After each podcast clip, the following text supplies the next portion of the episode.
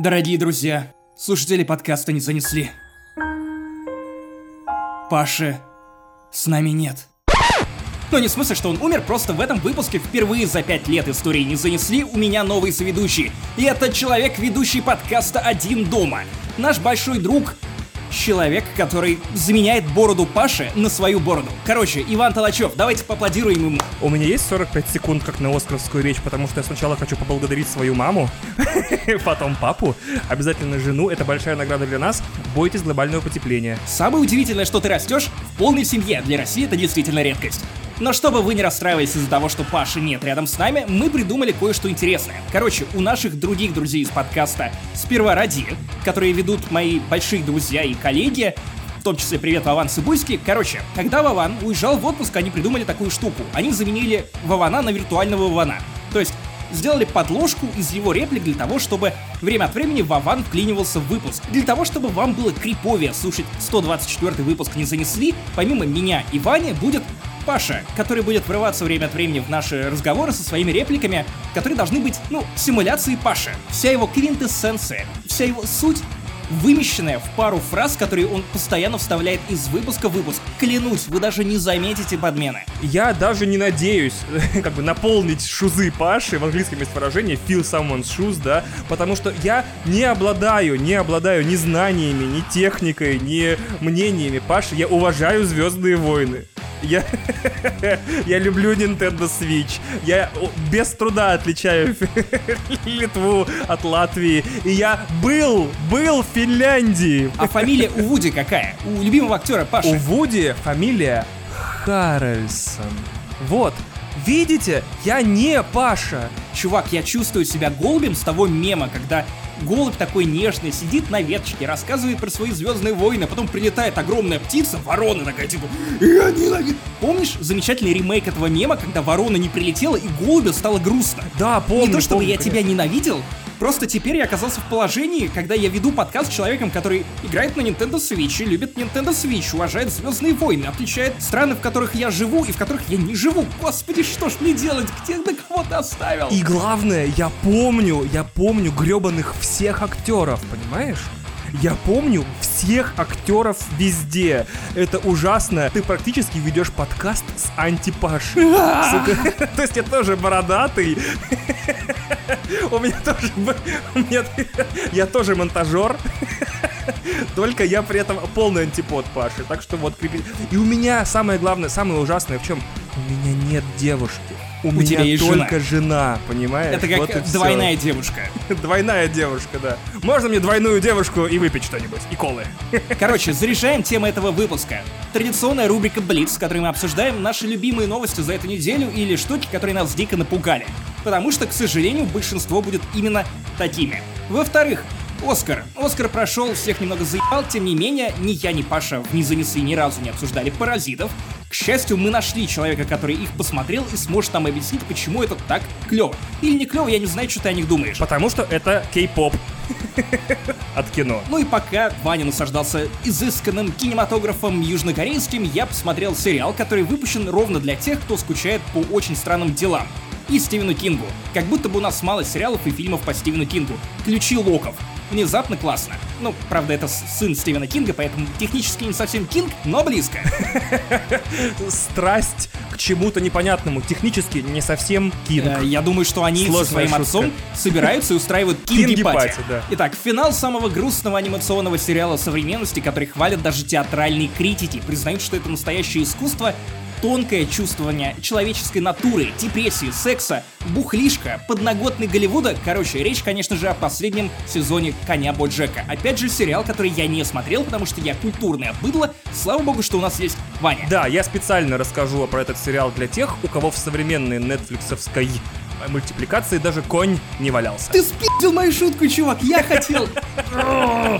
Ладно, чужой конь борозды не испортит. Ну и от шуток про коней мы переходим к птицам. К фильму, который в этом прокате на птичьих правах. К фильму, который буквально проворонил кассовые сборы. Фильм, который щелкал клювом. Речь, конечно же, о хищных птицах Харли Квин. Харли Квир, хотел бы я, чтобы это называлось, это было бы интереснее. Харли Квир было бы интереснее, только теперь он Харли Квин.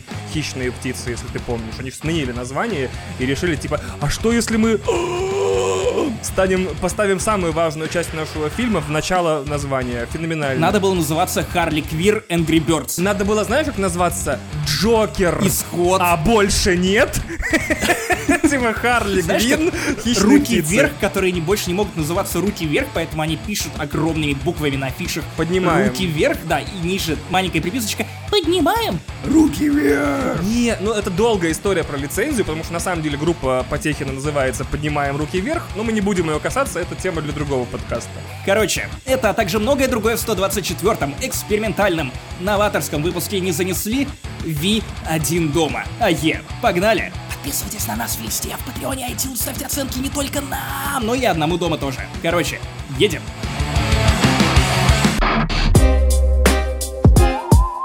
Ну и мы переходим к нашей любимой рубрике Блиц. И начнем мы ее не совсем с новостей индустрии, кино или игр, с анонса новой сходки. Короче, как можно попасть на эту сходку? У нас есть элитный чат под названием Яма с хуями, который подарил Паше Nintendo Switch. Время от времени мы организовываем сходки, на которых встречаемся, выпиваем, общаемся, жмем друг другу руки, натурально кидаемся хуями, потому что на прошлую вписку, ну в смысле вписку, на прошлую сходку мы пришли со своей пиской. Это было замечательно. Натурально. Реально, очень классно, поэтому мы зовем вас на сходку 22 февраля. Для этого вам просто нужно стать частью нашего комьюнити. Будем вам невероятно рады. Ты как человек, который был на прошлой и на предыдущей сходке, то есть ты был на большем количестве сходок, чем я, можешь ли порекомендовать и анонсировать э, свой, я не знаю, хедлайнинг на этой сходке? Значит, две вещи, которые хотел бы рассказать. Во-первых, ни в коем случае, если вам нравится подкаст «Не занесли», не пропускайте э, их сходки, потому что э, я никогда не видел, чтобы пар стремительно наполнялся 20, 30, 40 людьми, все из которых, как обычно, ну, по правилам социологии, да, дробятся на маленькие э, клубы обсуждения, и никому не скучно. Я был на двух или трех, я уже сам забыл. И всегда, всегда это выглядит, что вс- всем есть с кем пообщаться, с кем выпить и как конкретно затусить. Это великолепное зрелище. Однако, в, в этой невероятной бочке меда есть своя ложка дегтя. Точнее, ложка Фреда Дёргстя. Так, так, так, ну-ка, Так как ну-ка. э, дата этого мероприятия совпадает с датой концерта группы Limp Bizkit в, да- в Дворце культуры Мегаспорт, на которую мы с Пашей идем, то, видимо, мы с Пашей как бы зарулим до вот этой вот терминаторской мясорубки. И после потные и, и раздухаренные Фредом Дёрстом. Так что вот, извините, мы не будем, видимо... Правильно ли так, я понимаю, что вы предпочли занести кучу денег, кучу лет как неактуальному чуваку, которого еще на каком-то альбоме дисел Эминем, вместо того, чтобы прийти и уважить людей, которые заносят деньги вам? Я лечу из другой страны. Если ты перестанешь ходить на концерты всех людей, которых дисел Эминем, тебе, в принципе, придется круглые сутки сидеть дома, это раз. Нет. И два, Нет. никто не говорит, что мы с Пашей пропустим мероприятие. Нет, неправда, потому что Эминем никогда не дисел певицу Луну. И Ольгу Бузову. Вот, мы с Пашей все равно придем, э, либо до, либо после, сильно зависит от времени, но мы все равно будем там. Э, Я, не то чтобы я там сильно нужен, просто я известен в яме с хуями как человек, паразитирующий на сходках не занесли, потому что очень большое количество слушателей и патронов э, не занесли. Это и мои слушатели, и, пат- и патроны. Поэтому я как бы создаю свой там клуб по интересам, тоже такой маленький, человек на 5-6, где обс- мы обсуждаем, как у меня дела. Потому что я слишком бедный, или слишком тупой, или слишком ленивый, чтобы собирать свою сходку. Поэтому я как Ты просто как рыба, которая присасывается к большой рыбки. рыбе Да, да, да, для того, чтобы кормиться. Между прочим, ты скорее известен в этом чате как человек, автор мема э, Perfectly Skippable, который теперь применяет к любой игре, которая охуенная, но при этом кто-то по какой-то причине не может понять, что она охуенная. Я говорю про контрол и надеюсь, что тебе стыдно. Нет, ни в коем случае, ни в коем случае. Я, я очень много думал о том, не ошибся ли я с Control, и мы с тобой можем сцепиться сейчас примерно на полчаса, почему это э, игра о величии бетона. сцепиться как собаки.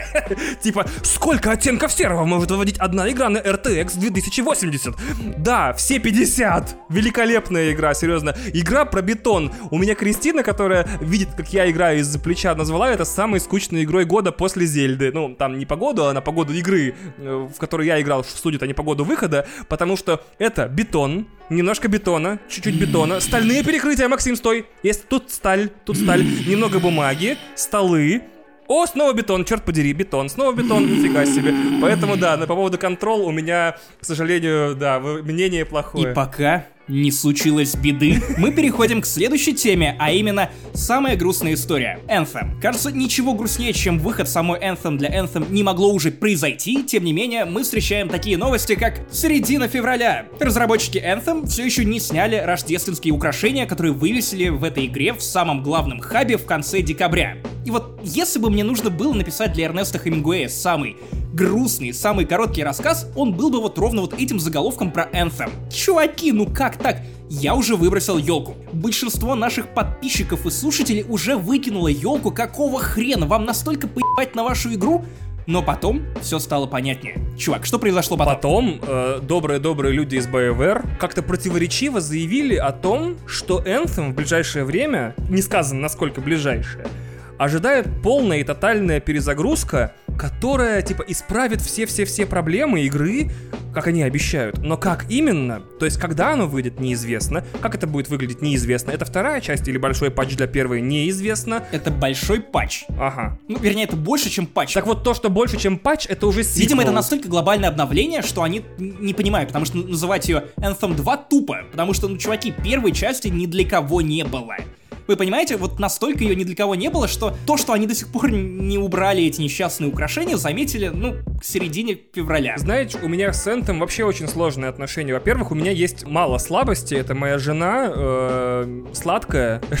Ты ее назвал сладкой? Да, моя жена сладкая. Моя жена сладкое и игры про роботов. То есть я дико кайфую с обеих частей Titanfall. Я прям большой супер фанат. Наиграно там страшное количество часов.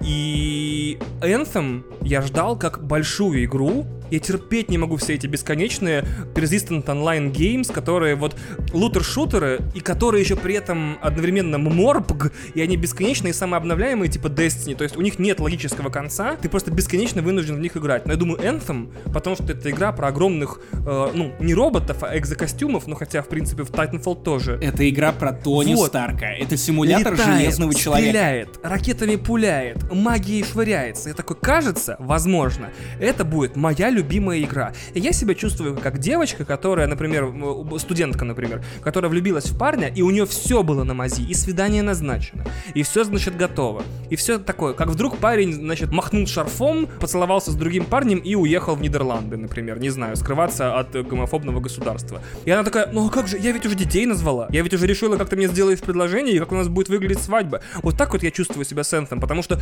только-только я был готов занести, значит, деньги и уже предзаказать, как пошли первые первой рецензии я ни разу не слышал э, отзыв об Anthem в оправдательном тоне. Они плюс-минус звучали от меня, в подкасте не занесли. Но это был такой полуоправдательный тон с моей стороны, потому что я говорил о том, что тут очевидно были приложены усилия к тому, чтобы написать некий лор.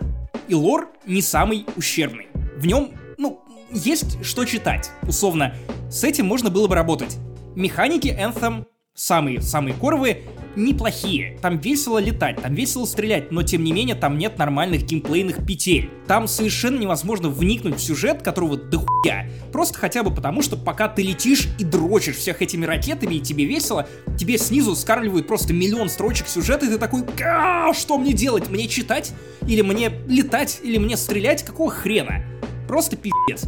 Тем не менее, я искренне надеюсь на то, что Anthem переродится, как Феникс, потому что Division-то в какой-то момент просто из пепла воспряла. Возможно, с Anthem будет та же история. Плюс мне нравится то, что EA, я не знаю, возможно, я просто сгорю сейчас изнутри, произнеся эту фразу, но, возможно, мне кажется, что, возможно, EA взяла курс на некое восстановление репутации, очищение своего имени. Потому что, смотри, у нас уже есть хорошая игра по Звездным войнам. Все так, правда. Реально хорошая.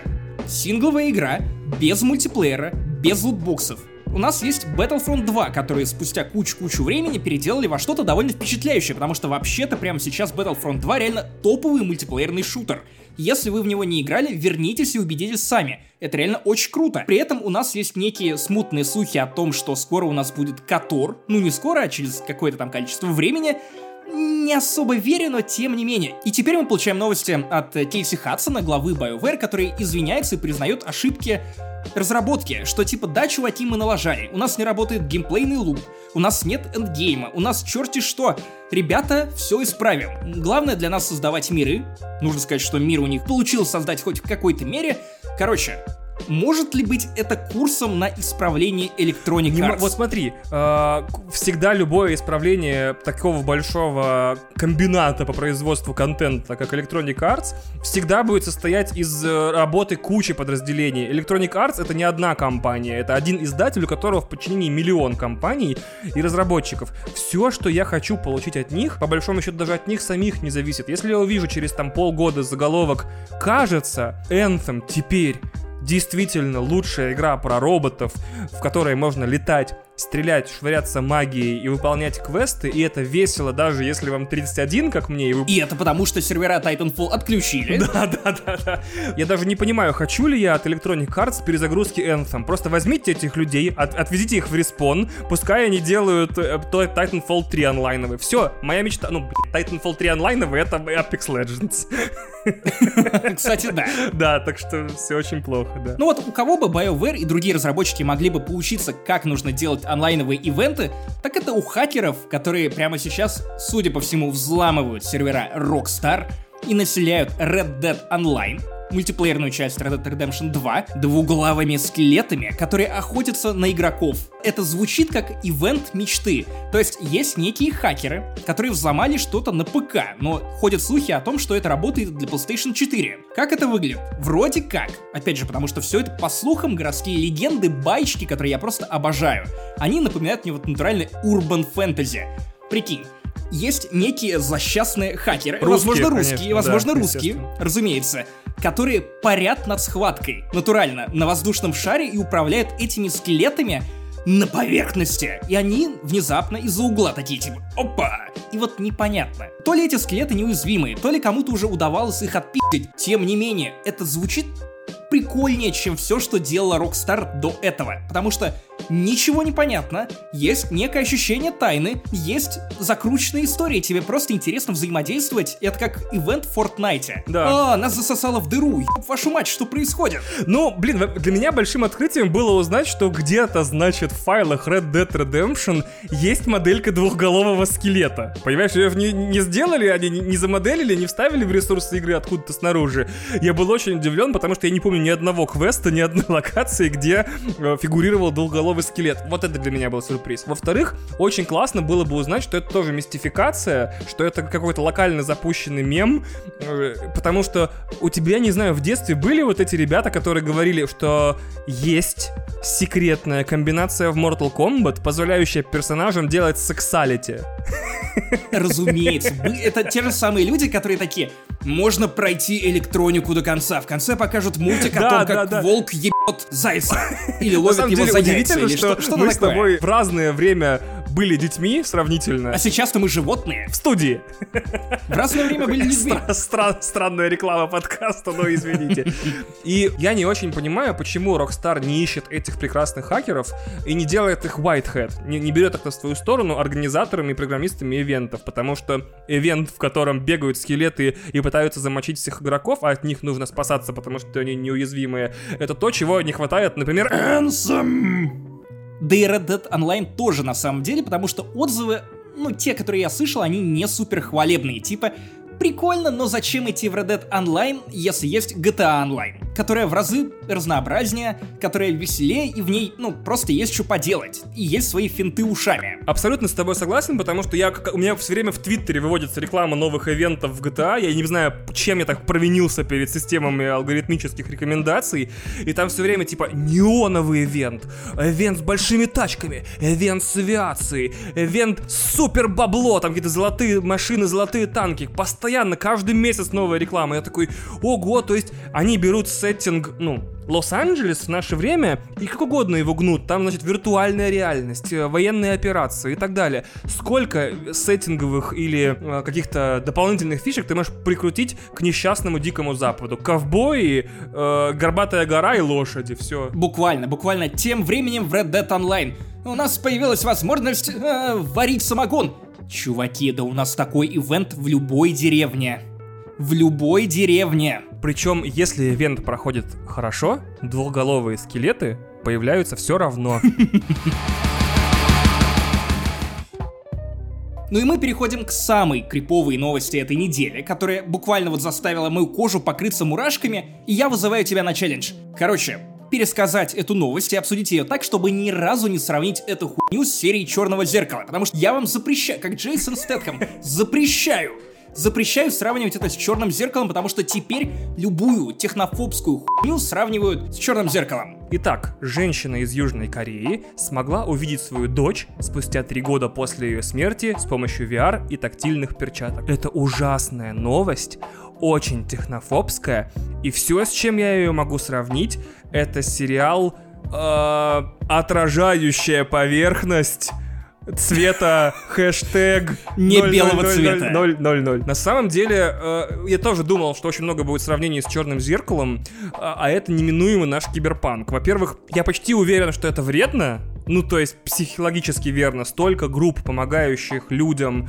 справиться с потерей близких, говорят о том, что важно двигаться дальше — что вот эта штука выглядит как в прямом смысле вредная для, психи... для психологического и психиатрического здоровья. Да, да, серьезно. Это выглядит как сублимация. Сублимация подавления эмоций. И вот причем ты говоришь о группах поддержки, где людям помогают справляться с горем. Эта херня ни хрена не помогает справляться с горем. Потому что девочка, во-первых, ее модели разрабатывали 8 месяцев подряд. Для воссоздания ее голоса использовались какие-то реальные записи, то есть она оказалась в месте, которое очень любила ее дочка. Это парк. Она приходит в этот парк, видит в виртуальной реальности свою дочь. Дочка выбегает из-за какого-то камня, подходит к ней, женщина начинает мяться, потому что, ну, разумеется, это шок. Это, это ты, ты не можешь, в принципе, опроцессить, потому что, ну, мозг довольно охотно обманывается виртуальной реальностью. Это факт. Особенно у людей, которые мало играют в видеоигры или не часто сталкиваются с виртуальной реальностью. И эта девочка, когда понимает, что, ну, мама не берет ее за руку, а на ней же при этом тактильные перчатки, она начинает ее еще и сподвигать, мол, что же ты не берешь меня за руку? Но самое, самое, мать его, криповое в этой новости, то, что девочка начинает их общение с вопроса «Мама, где ты была? Ты думала обо мне?» Вот, то есть, блин, вот когда я произношу это в подкасте и пересказываю это тебе, у меня повторно идут мурашки. Как от черного зеркала. Так, ладно, я при... Короче. Отражающая поверхность не белого цвета. Именно, именно. Просто, блядь, о чем вы думали, когда, в принципе, конструировали эту ситуацию? Мне правда непонятно, потому что это, в этой новости, чем дольше ты ее читаешь, тем меньше остается милого. Типа, знаешь, это не feel good новость. Типа, если там мальчику позволили встретиться с котенком, которого он потерял в детстве, да, это более-менее мило. Эта новость реально начинается мило, типа, мать встретилась со своей там умершей дочерью, а заканчивается каким-то киберпанк-кошмаром. То есть этот видос, его можно показывать вместо серии Черного Зеркала, сука, опять проиграл. Вот, ну прям ужас. Я, поверить не могу в то, что на этом же ничего не остановится, технический прогресс будет двигаться дальше. Вот такой вот моделинг тяжелый, который требует 8 месяцев, через 8 месяцев будет требовать 8 недель, еще через 8 недель 8 часов. То есть где-то в будущем есть вариант, где ты сможешь в виртуальной реальности пытать своих бывших. Я не знаю, не, ну не пытать, что-нибудь еще с ними делать. И это звучит как самое нездоровое... Кормить э, тортиками. О, да, окей, окей. И играть с ними в Anthem перезагруженный, например. Нет, не перезагруженный. Не перезагруженный, потому что, и потому что бывшие самым, должны типа, страдать. Смотри! Вот, видишь, нельзя поменять оружие, пока миссия не закончена. Смотри, до сих пор эти украшения висят на дворе 2035 Да могли бы сражаться с двуглавыми скелетами. Да! Вот, поэтому киберпанк все равно настанет, так или иначе. Мне просто не очень хотелось бы, чтобы у него было лицо умершей девочки. О, как я сказал, видал? Снимаю шляпу. Ты не Федор Бондарчук. Виртуально. Значит, я просто... Я просто... Где-то в девятом, в трейлере девятого форсажа есть момент, где в саундтреке, значит, играет рэп, рэп, то есть человек читает какие-то слова, то есть прям слова, слова, которых, которых есть перевод.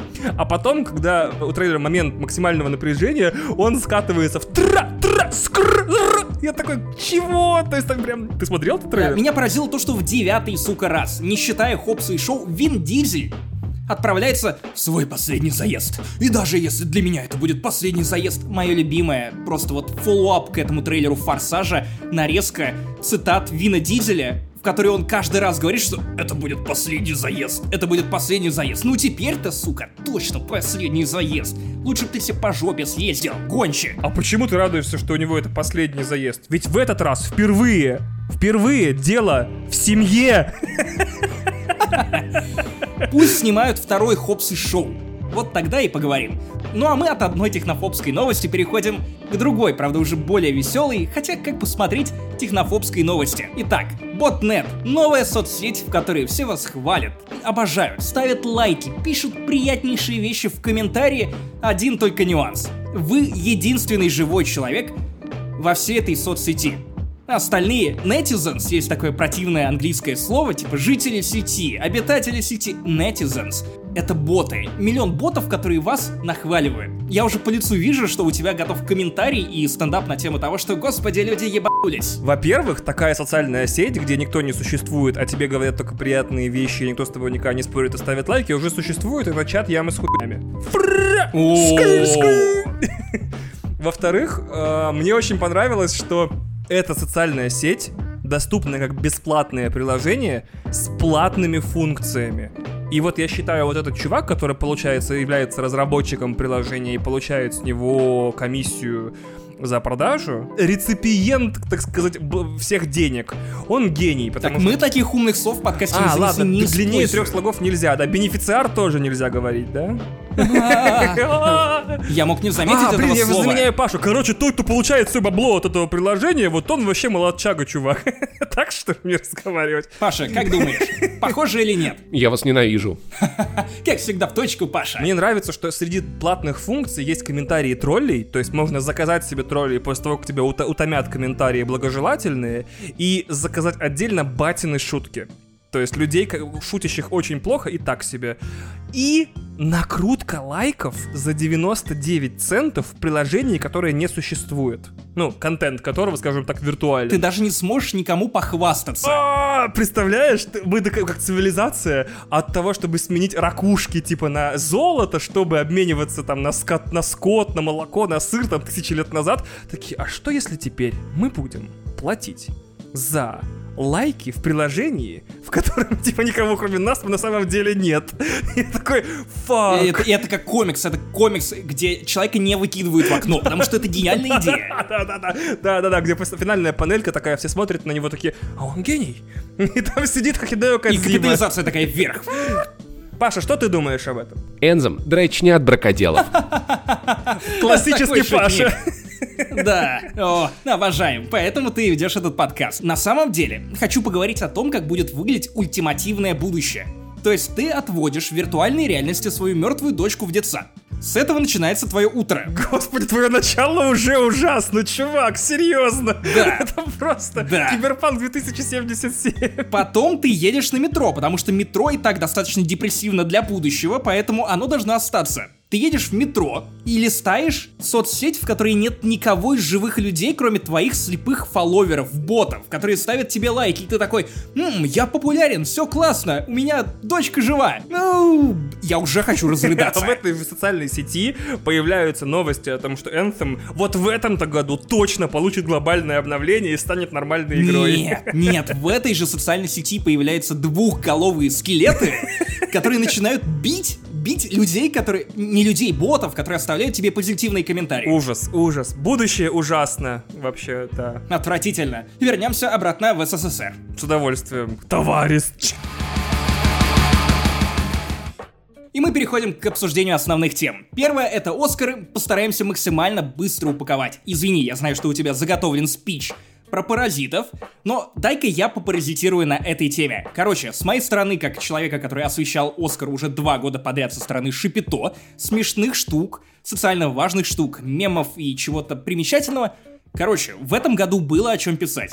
Тут у тебя и Том Хэнкс отжимается. И Натали Портман пришла в плаще от Dior, на котором были вышиты имена женщин-режиссеров, режиссерок, не побоюсь этого слова, которых не номинировали на Оскар. Тут же у тебя Эминем, который получил вообще-то свой Оскар за Lose Yourself еще в 2003 году, но при этом не явился на эту самую церемонию, Ходят слухи, что проспал, но вроде как он настолько был уверен, что ему, такой неформатной фигуре, точно не дадут Оскара, и такой, Ёб вашу мать, Оскар! И на самом деле, 17 лет спустя дошел, исполнил песню. Это вот классический случай «Мам, мне ко второй», когда проспал, но на 17 лет. Великолепно. Помимо этого, просто была куча мемов про режиссера «Паразитов», который оказался самым мимасным чуваком на всей этой вечеринке, который мило заставлял Оскары целоваться.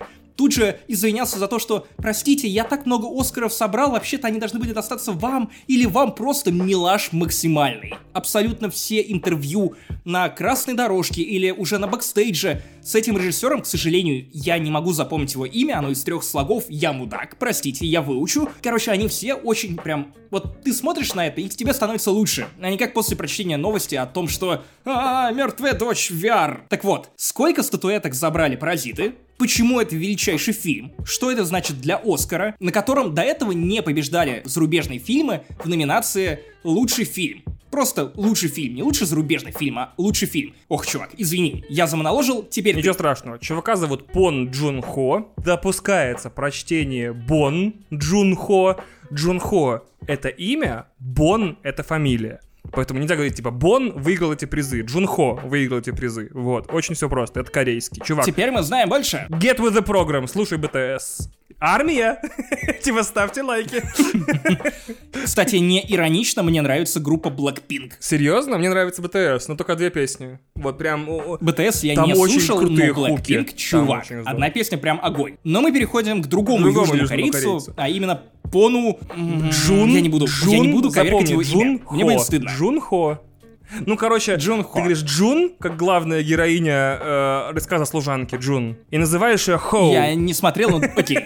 Джун. Джун как Хо. младший программист. Джун. Ты кто? Я Но он Джун. при этом Хоу, понимаешь? Хоу. Он такой, эй, Хоу. Ну, короче, ты запомнишь. Проблема с Оскарами последних лет в том, что у них сильно падали рейтинги. Телевизионных трансляций, интернет-трансляций, любых трансляций. И в этот раз тоже падение рейтингов не удалось избежать. Но то, что делает киноакадемия, чтобы как-то привлечь новых зрителей к ежегодной трансляции, единственное, это же на самом деле ужасная идея, типа у тебя одно мероприятие в год, и одно длится там 4-5 часов.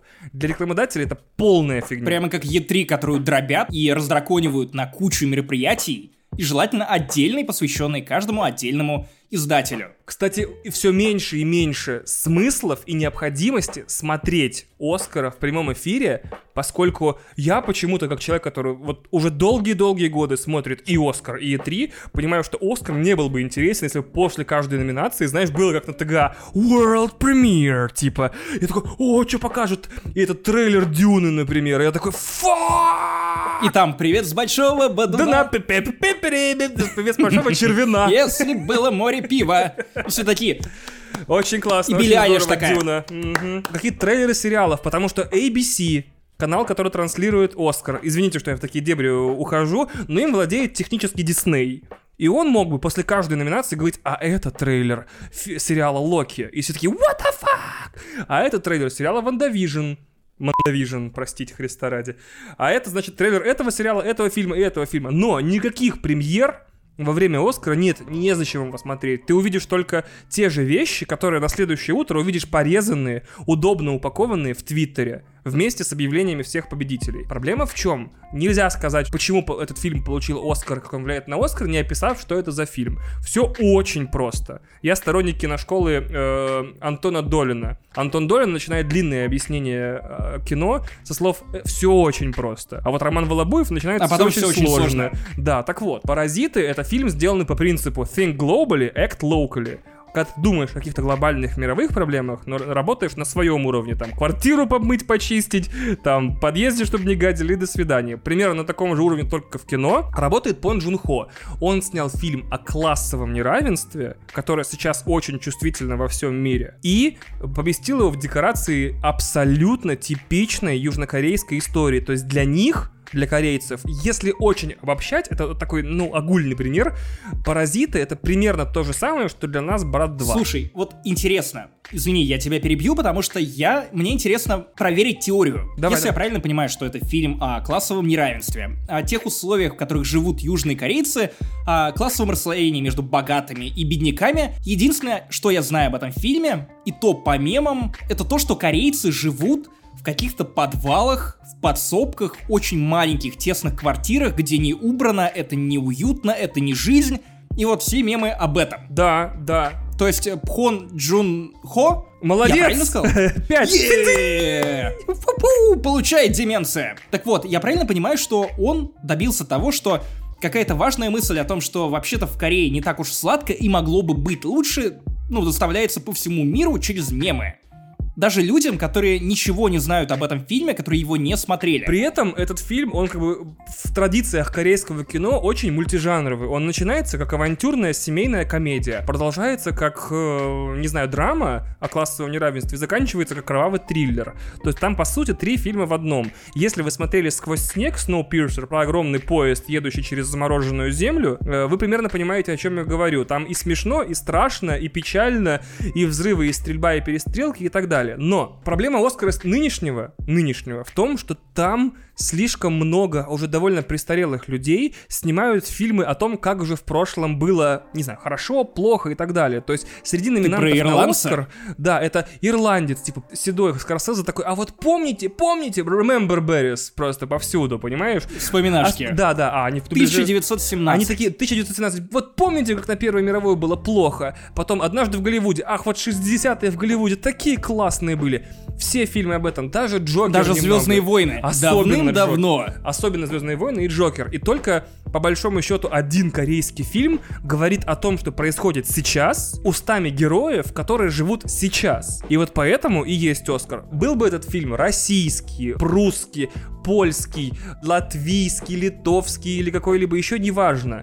Просто вот это фильм, который о нынешних временах сказал нынешним языком, и он одинаково понятен по всему миру, где сейчас есть классовое неравенство. Не то, чтобы я сильно против него боролся, но просто ты понимаешь, что это значит, когда видишь это. Ты скорее ставишь классы. Да, я ставлю классовое неравенство. Это те, у кого классов больше, чем минусов. Лайковое неравенство. А тем, кому не нравятся классы, устраивают шутинги. Простите, простите. Устраивают классовую войну. Знаешь, на таких ручках, и из них такие бумажками стреляются. Да, типа, классовая прос- война, 9 прослюнявленными. Б. Или рябиной из напалечников. Мокрый знаешь, Вилли. В ухо такой мокрый палец. Да, мокрый Вилли. Вот, в принципе, и все, что нужно знать об Оскаре, по большому счету. Опять же, многие... Так что за фильм? В чем сюжет? Я думаю, вот последнее, что нужно, это пересказывать фильм. Но если вы вдруг не знаете, о чем фильм, живет себе бедная-бедная корейская семья, зарабатывает тем, что складывает коробки из-под пиццы и даже на этом нормально заработать не может. И вдруг у них появляется возможность каждому из этой семьи, это отец, мать, м, дочь и сын, э, стать прислужниками при очень-очень богатой зажиточной семье крутых бизнесменов в красивом доме. Короче, это ремейк южнокорейской «Мои прекрасные няни». Да. Говорит, это говорит, ремейк южнокорейской прекрасной няни.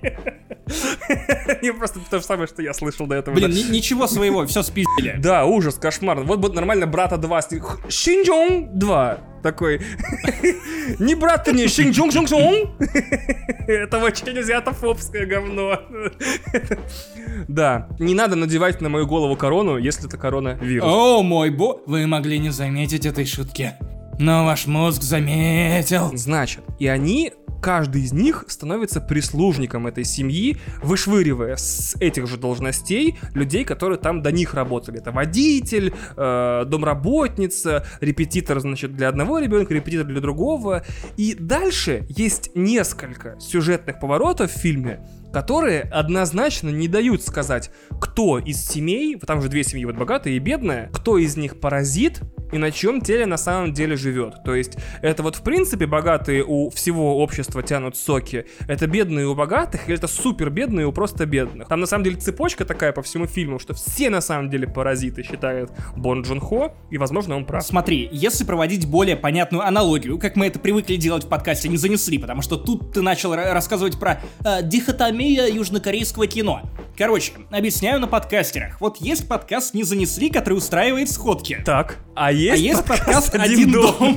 который приходит и устраивает свою сходку на этой сходке. Но может быть, на вот самом деле есть сосет? еще один подкаст, который приходит и устраивает сходки на сходке, которую я организовал на вашей сходке. Может, это Кристинин подкаст? Мальчишки-дурачки. Мальчишки-дурачки. Не ищите, он пока не существует. Он в нашем воображении, возможно, даже лучше выглядит, чем будет выглядеть в реальности. Он лучше выглядит, чем я когда-либо. Так вот, что ты думаешь? Заслуженно отдали Оскар кучу Оскаров, за которые потом изменялся Джон... Джу...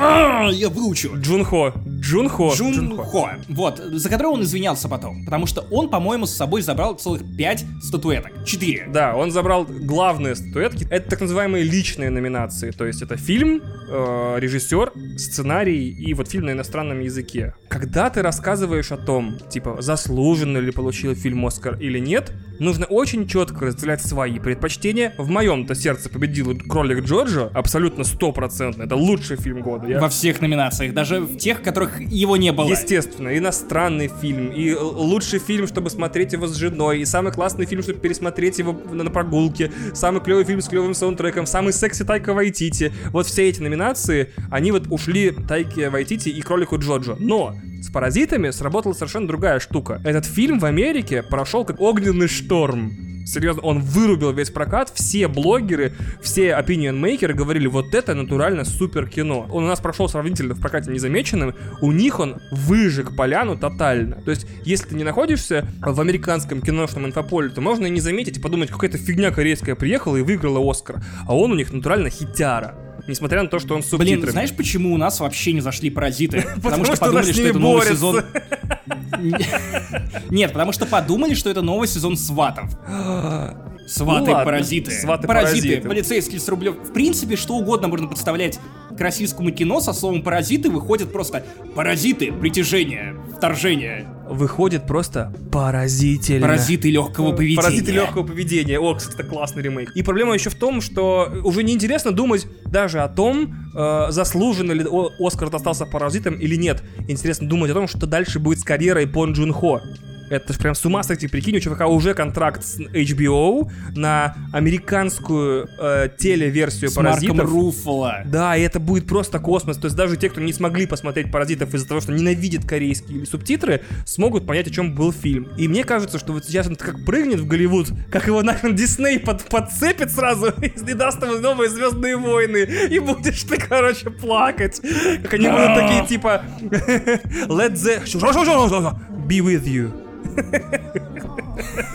Я, кстати, не удивлюсь, если когда-нибудь так и будет. В виртуальной реальности. Корейские «Звездные войны». Представляешь? Это Я такой- буду навещать в виртуальной реальности Это- Звездные войны, которые я люблю.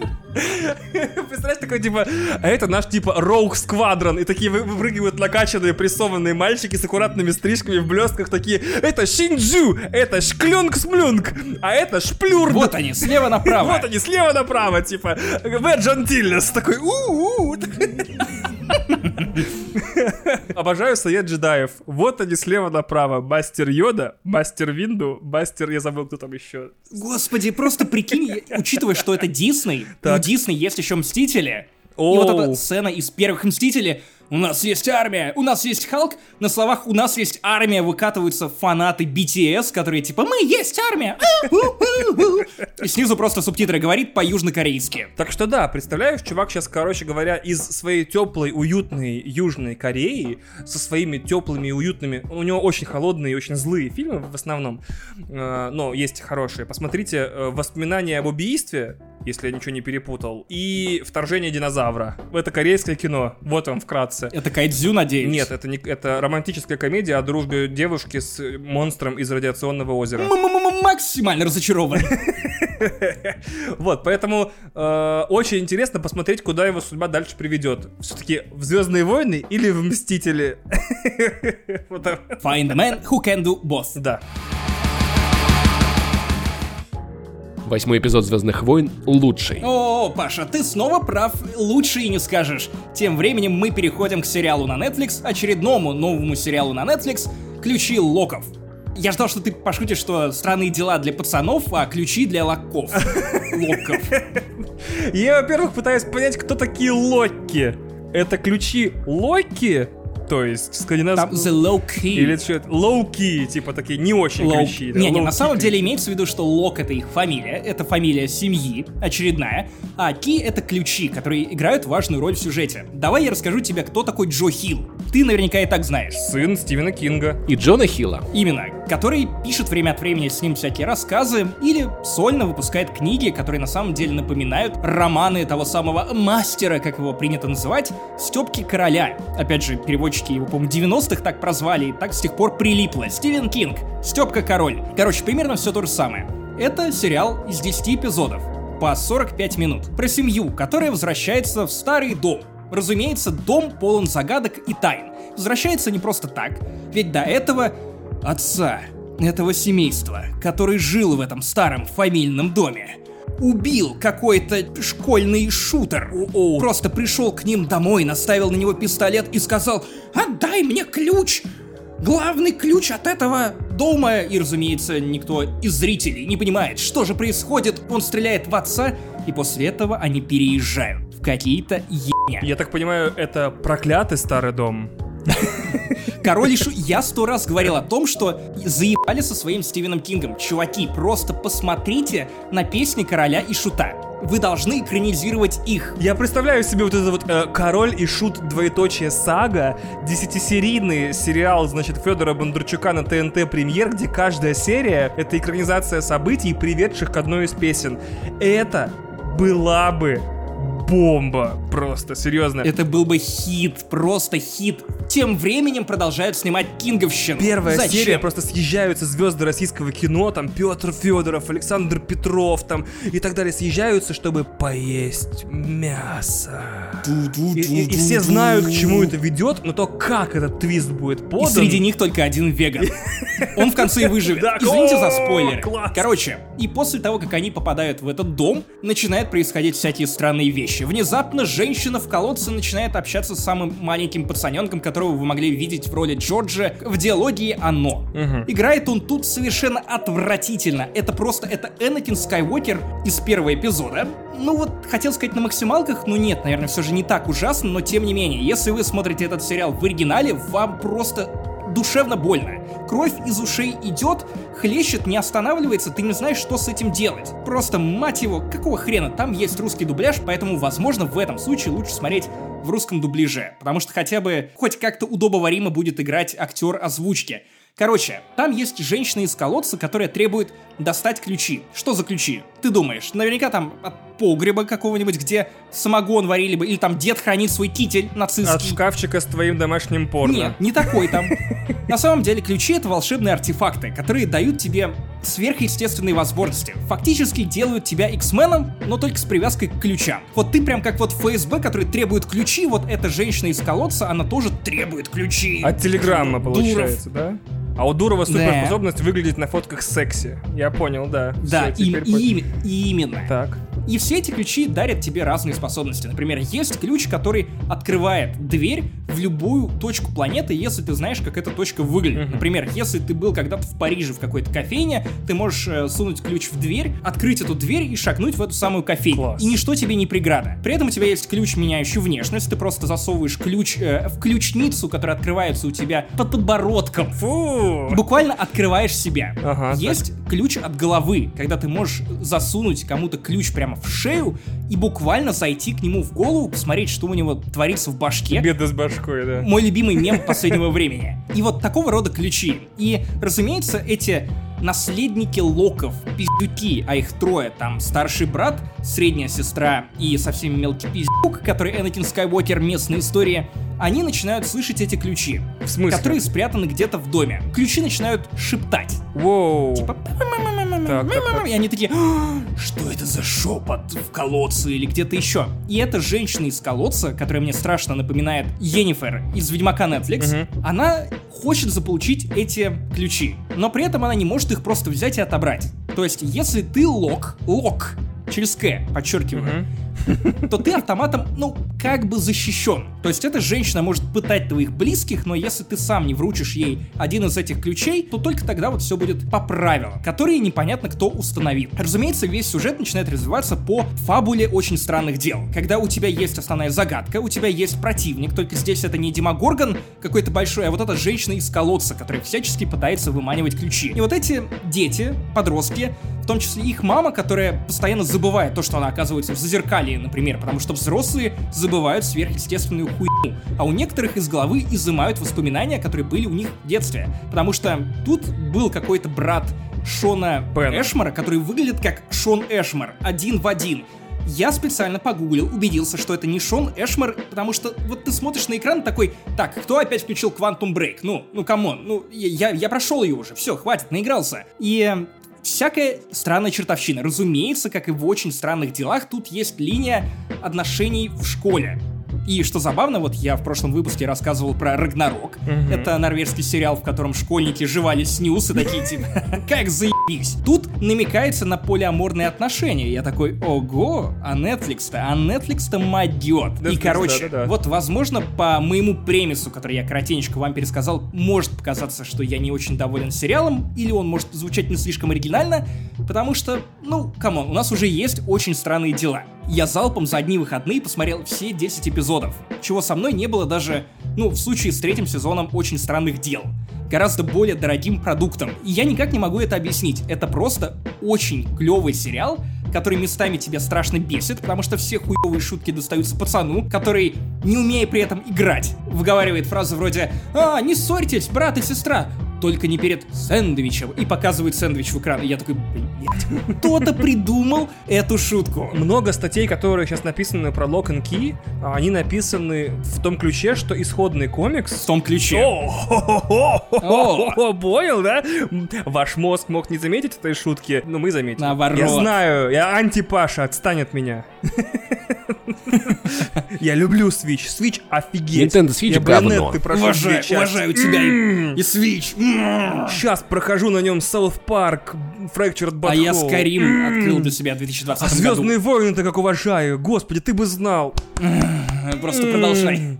Так вот, написано э, много статей об этом сериале в том ключе, что он основан на неадаптируемом материале, что типа исходный комикс настолько сложный, с таким количеством сюжетных линий, с таким количеством там экспериментов, которые возможны только в комиксовом формате, что это невозможно перенести на экран. Ну, примерно так же, как поговорили, например, про хранителей, что там у одного из героев нет понятия времени, что главы идут нелинейно и там прыжковидно, что одна из глав, она полностью отражается, ну, как книга, ну, та глава про Роршаха, и там, если книгу сложить, он- она полностью симметрична. Я поэтому и удивлен, что люди говорят, что сериал хороший, но вот комикс типа в 100 тысяч раз экспериментальнее и лучше, поэтому на сериал не нужно обращать внимание. А я считаю вот что. Столько крутых сериалов про школу, потому что я посмотрел уже по твоему совету полгода назад э, How to Sex...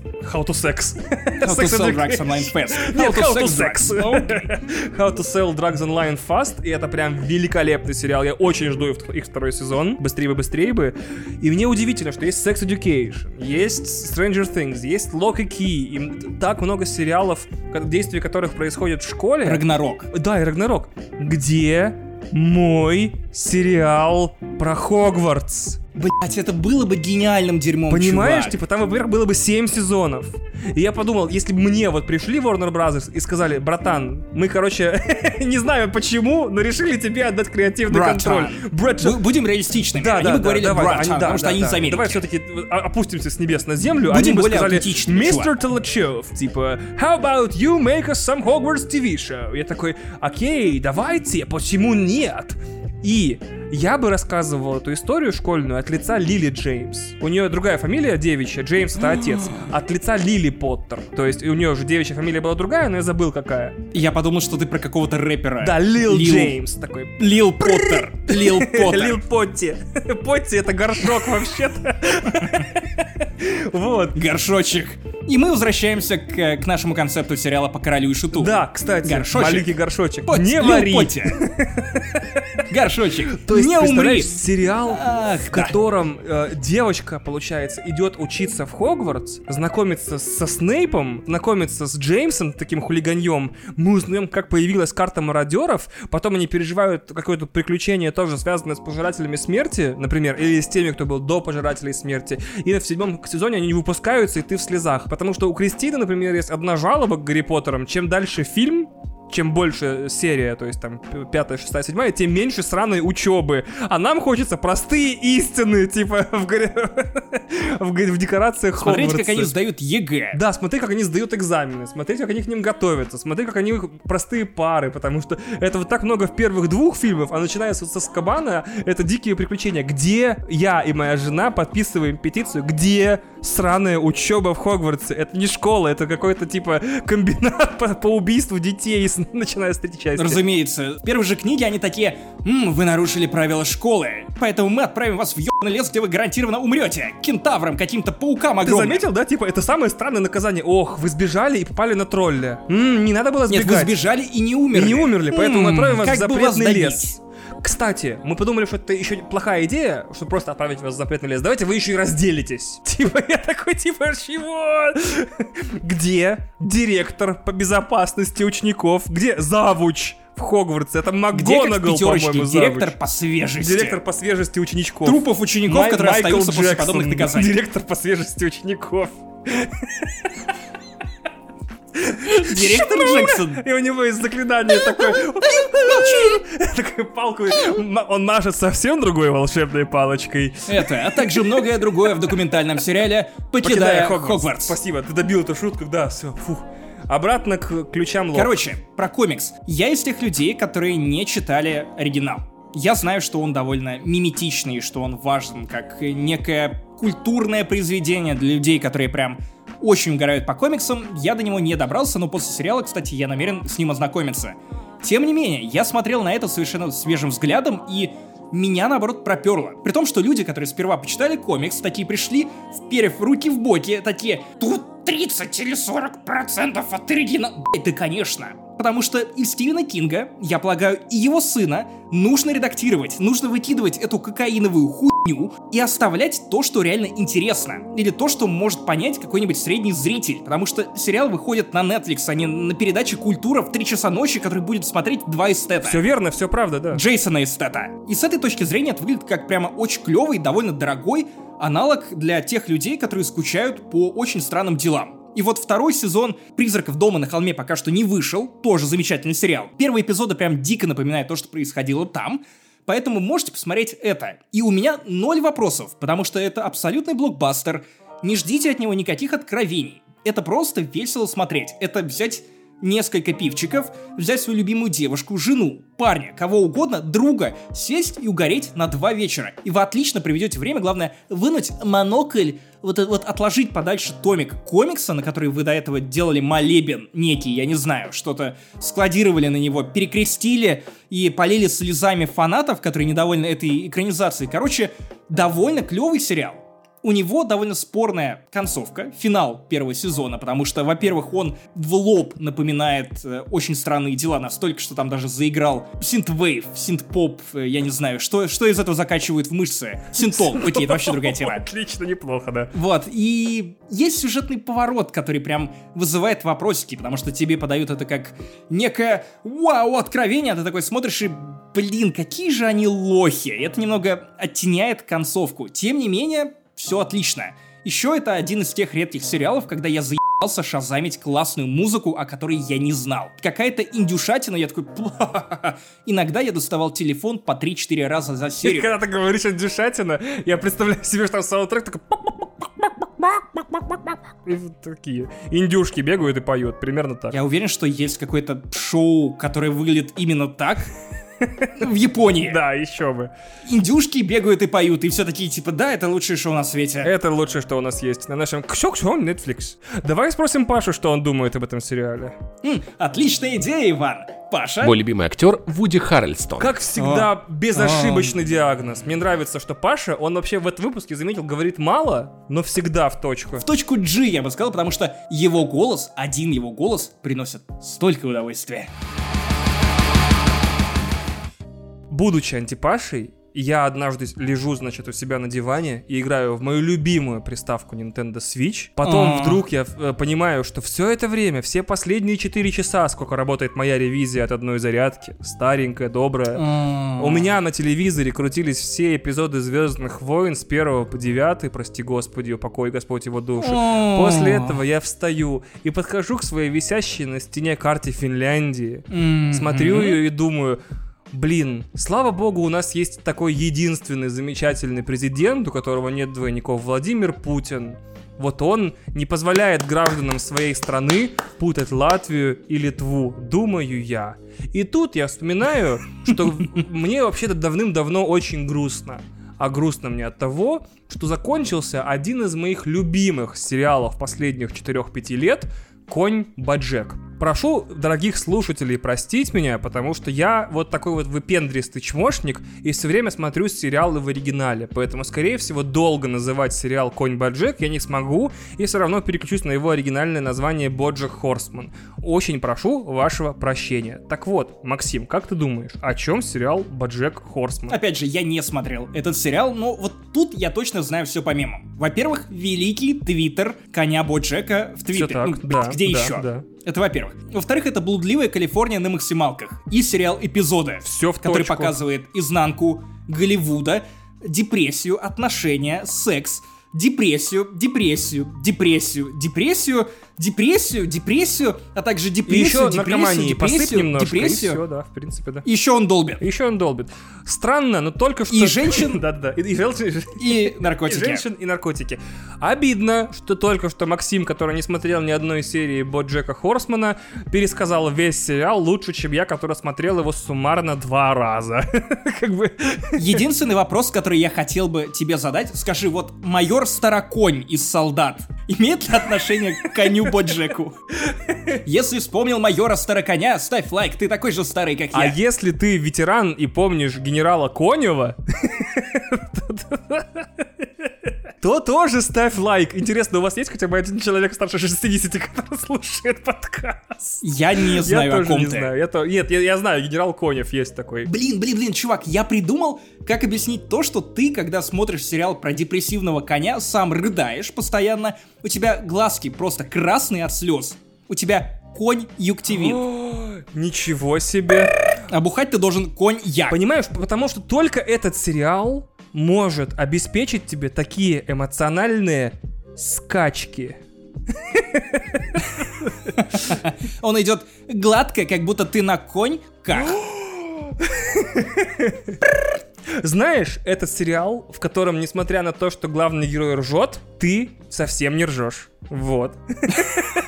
Играет ли там песня группы Любе «Конь»? А я выйду в поле с конем. Прикинь, я, я бы сейчас ответил «да». Там мы с ним Джека бухнем. Ну, кстати, ты удивишься, но ты сейчас... Кокаина долбанем. Ты сейчас цитируешь рекламу по дважды два коня, коня Баджека, где они перепели под техно-ремикс на эту песню Любе. Да, серьезно, дважды два крутится реклама Боджека, где техно-ремикс «Выйдем в поле с конем» спет с упоминанием персонажей коня Боджека. То есть ты такой гений, а они как бы тоже, знаешь, не пальцем деланные. Привет Диме, кстати, если он слушает. Диме VHS, монтажера дважды два и э, автору канала Супер VHS с честными трейлерами. Мало ли он слушает Я ставлю время от времени его в рубрику «Шапито на Медузе». Потому что он Клёвые чертов ролики. гений, серьезно, прям чертов гений. Особенно вот эта штука с Малышевой последняя, это прям истерика была. Мое любимое шапито за последнее время.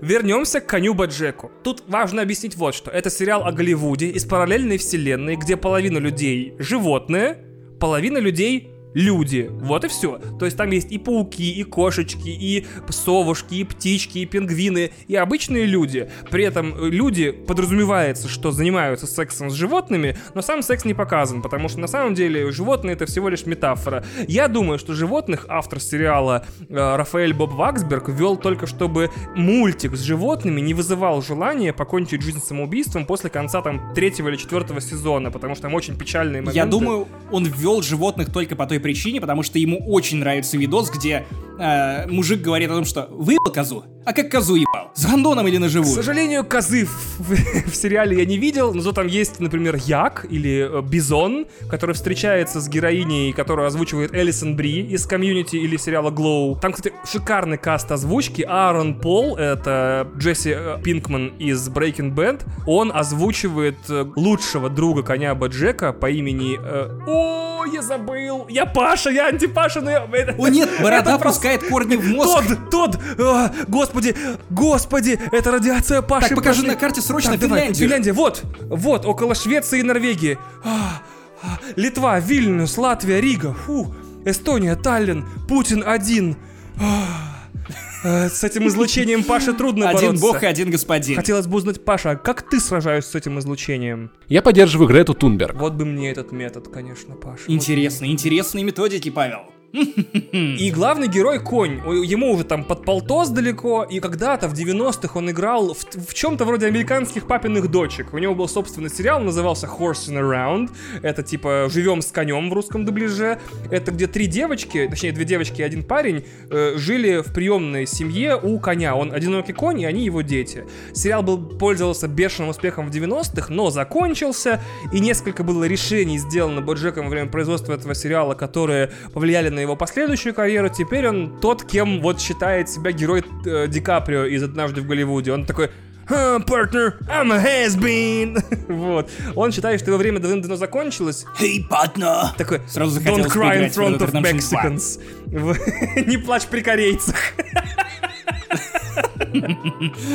Потому что она же твоя дочь. Она паразитка. В виртуальной реальности. И проблема в чем? Он в первом сезоне заказывает у одной молодой писательницы свои мемуары, и с этого начинается история его жизни во взрослом возрасте, где он постепенно приходит к осознанию того, что он сам мешает себе быть счастливым, э, сам является причиной всех своих жизненных неудач, и даже сам за них нормально не может ответить. Вот мне в детстве говорили, типа, тебе нельзя смотреть этот сериал, потому что он взрослый. Не Боджек, как и другие сериалы. Мне было 6-7 лет, и меня заставляли спать в другой комнате от телевизора, потому что мои родители смотрели взрослый сериал. Мне так запрещали смотреть зачарованных. Зачарованных, Из- из сериалов они литерали зачарованных. типа, 3 плюс, типа, чего, 6 плюс. Но там три горячих девушки, они колдуют, и маги, и демоны. у-у. Алисия Милана, чувак, не для детей. Во-первых, я хочу посочувствовать Алисе. Очень сложно жить, когда тебя назвали в честь города в Италии. Алиса Милана. Очень сложно жить, как назвали в честь умной колонки. Нет, погоди. Во-вторых, когда она станет старше, она станет Алисой Милфана. Ничего себе. Когда случится неминуемое, и она умрет, ее сознание оцифруют, и она станет Алиса Милана. Я вас не поняла. Повторите еще раз. По запросу Милана я нашла следующие эти самые страницы. Слава богу, что наш голосовой помощник Паша не такой глупый, как э, Алиса. Паша, какая погода в Милане? Волк Тамбовский тебе помощник. А, а, а, а. По-моему, он не очень хорошо работает. Так вот, и вот мне казалось в детстве, что э, взрослые сериалы это такое, знаешь, бесконечная череда. Люди занимаются сексом и убивают друг друга. Так оно по большому счету и оказалось. На примере, например, Игры престолов, Клана Сопрано и так далее. То есть там просто все время занимаются сексом и убивают Например, друг друга. историка Соколова. Да, естественно, который занимался сексом и убивал, правильно? Историк Соколовский. My body is a temple, я буду ловить покемонов в твоем храме. А вот Боджек, он взрослый только потому, что действительно поднимает проблемы. Господи, я звучу как будто вот кинокритик Антон Долин, серьезно, на лекции.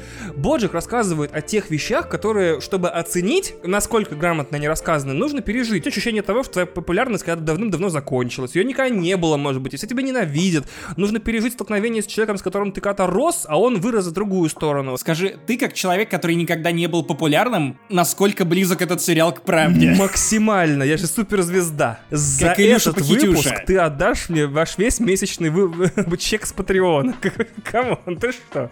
Я, не- я не выхожу в эфир Кстати, недавно бесплатно. узнал офигительный факт. Оказывается, если в Чехии попросить счет и сделать это на английском, сказав «Check, please», официант перейдет на чешский. А, Czech, please. О, это ты только что придумал? Отличная шутка, мне очень нравится.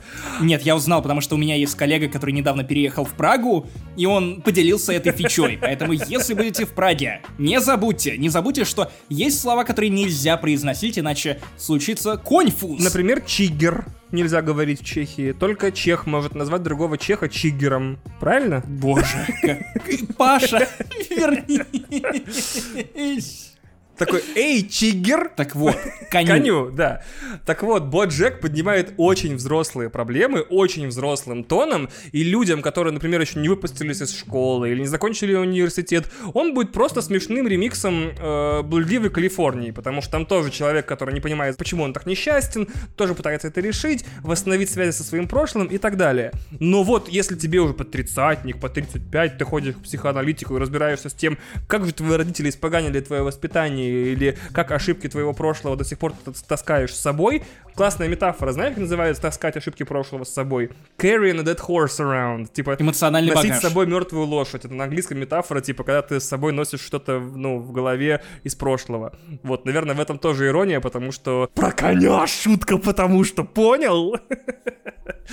И вот Боджек, он про это. Могли не заметить. Нет, вы не могли не заметить. Я два раза повторил эту шутку. Если вы не заметили, то ваш мозг точно заметил.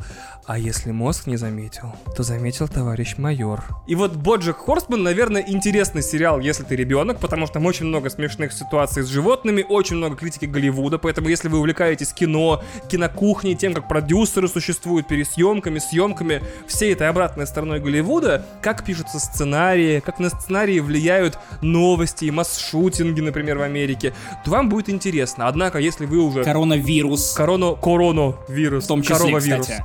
Принесите мне сибирскую корону. Лайм. Коронавирус и болезнь Лайма. О, О, Болезнь Лайма Вайкуля. Тебе хочется в Эрмитаж.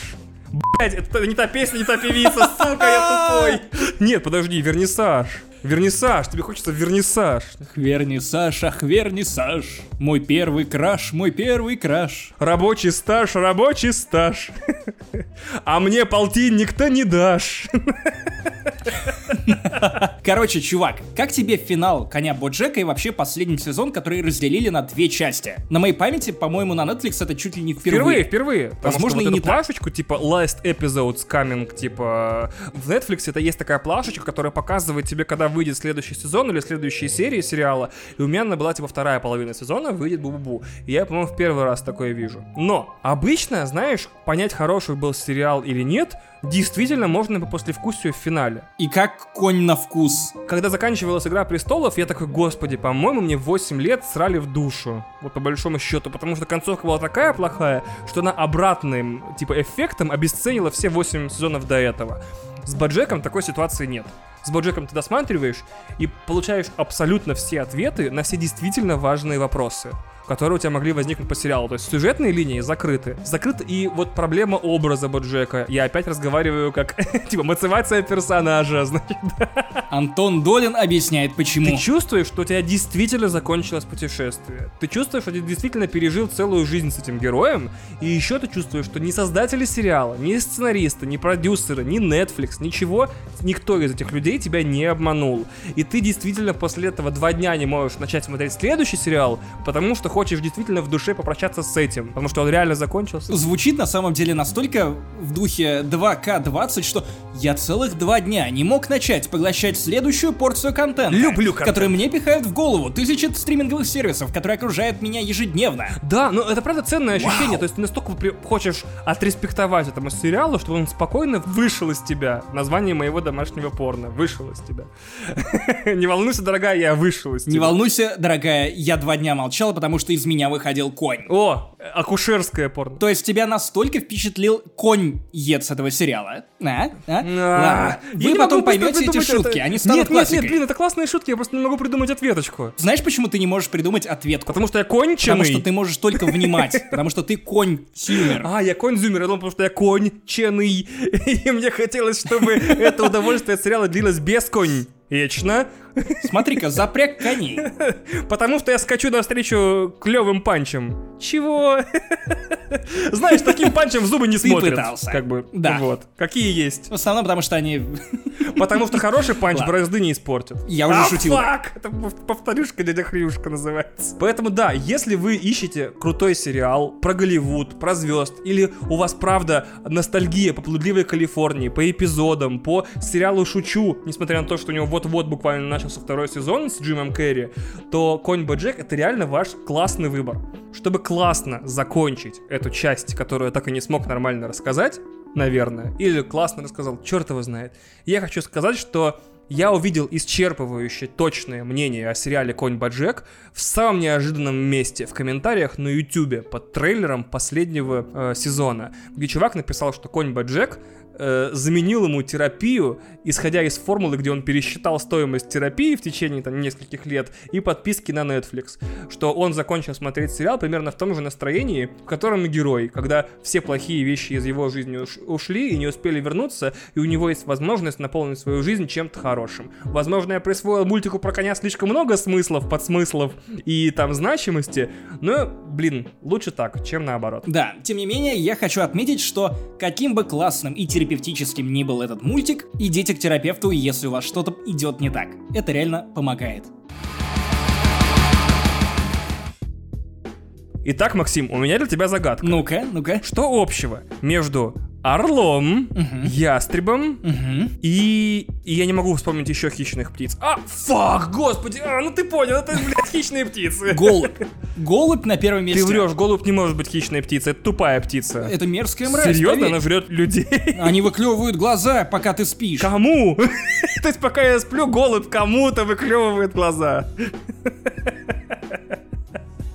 Я теперь никогда не усну, Максим. Это знаешь, э, как реклама социальная. Каждую секунду в мире умирает 3000X, э, назовите умирающих, э, я не знаю, разные виды. Вы должны сделать Y для того, чтобы Z не случилось. Так, и поэтому мне больше нельзя спать, потому что пока я сплю, голуби выклевывают людям глаза. Но мы отвлеклись. Фильм «Хищные птицы», который уже два раза по-разному назывался. Сначала он назывался «Хищные птицы», невероятная или потрясающая история Харли Квинн. Потрясаю, да. Потрясающая история Харли Квинн. Это возможно потому, что прокачик не думает, что слово эмансипация ассоциируется у рус- русскоязычного зрителя с чем-то хорошим, который потом переименовали в Харли Квинн Хищные птицы. Я вот его посмотрел, причем к тому же в оригинале у себя в Москве. Как и я. Как и ты. В основном потому, что у меня не было выбора идти на это в дубляже. Я же живу в Латвии, тут показывают фильмы в оригинале, плюс субтитры на русском и латышском. Чувак, я когда пришел в кино на Харли Квин, я умудрился забыть все, что я знал об этом фильме. Потому что я не очень внимательно за ним следил, хотя и Марго Робби, и Харли Квин мне были более чем интересны, потому что Марго Робби это лучшая часть отряда самоубийц, который оказался настолько плохим кино, что я не выдержал и выключил его на 30-й минуте. Я очень редко дропаю фильмы. То есть нужно прям нормально мне поднасрать в утреннюю кашу, чтобы я бросил его смотреть. Поздравляю, отряд самоубийц, ты оказался просто нарезкой каких-то клипов под классную музыку. И эти клипы, ну, они не имели какой-то э, connecting tissue, или как Да, это да, правильно верно, назвать. не я связано, пришел да. в кинотеатр на «Хищных птиц». Было глубокой дуростью не назвать этот фильм с самого начала Харли Квин, потому что, come on, come on, Харли Квин это главное блюдо. На «Хищных птиц» которые не являются AAA героями даже в комиксах, всем далеко насрать. Почему вы ставите их в ваш фокус? Ну, come on. Я пришел в кинотеатр и охуел с того, что, во-первых, на меня посыпались слова «фак», «хоррор», тут же начались какие-то кровь, кишки, расчлененка, какая-то жестокость. И тут я понял, что я смотрю фильм с рейтингом R.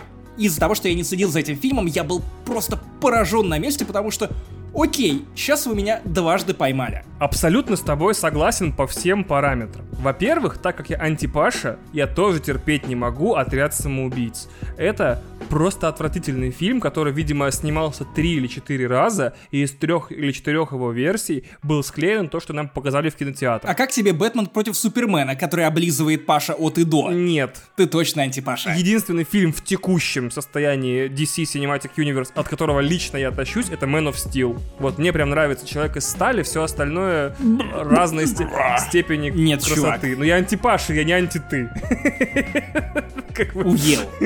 Уел. Вот. Я пришел на Birds of Prey, на вот хищных птиц, в ожидании того, что девчонки будут пиздить патриархат. Я очень впечатляюсь, если честно, несмотря на то, что я гетеросексуальный цисгендерный мужчина, я очень впечатляюсь от всех... Белый. Еще и белый, к тому же. Еще и, еще и россиянин, понимаешь? Русский. Я очень впечатляюсь от всех историй про empowerment женщин. Я дико кайфую, когда мне показывают сильных независимых героинь вне зависимости от контекста. Будь то сериал Morning Show на Apple TV Plus, где девчонки объединяются и дают звездюлей как бы всем харрассерам и мудакам.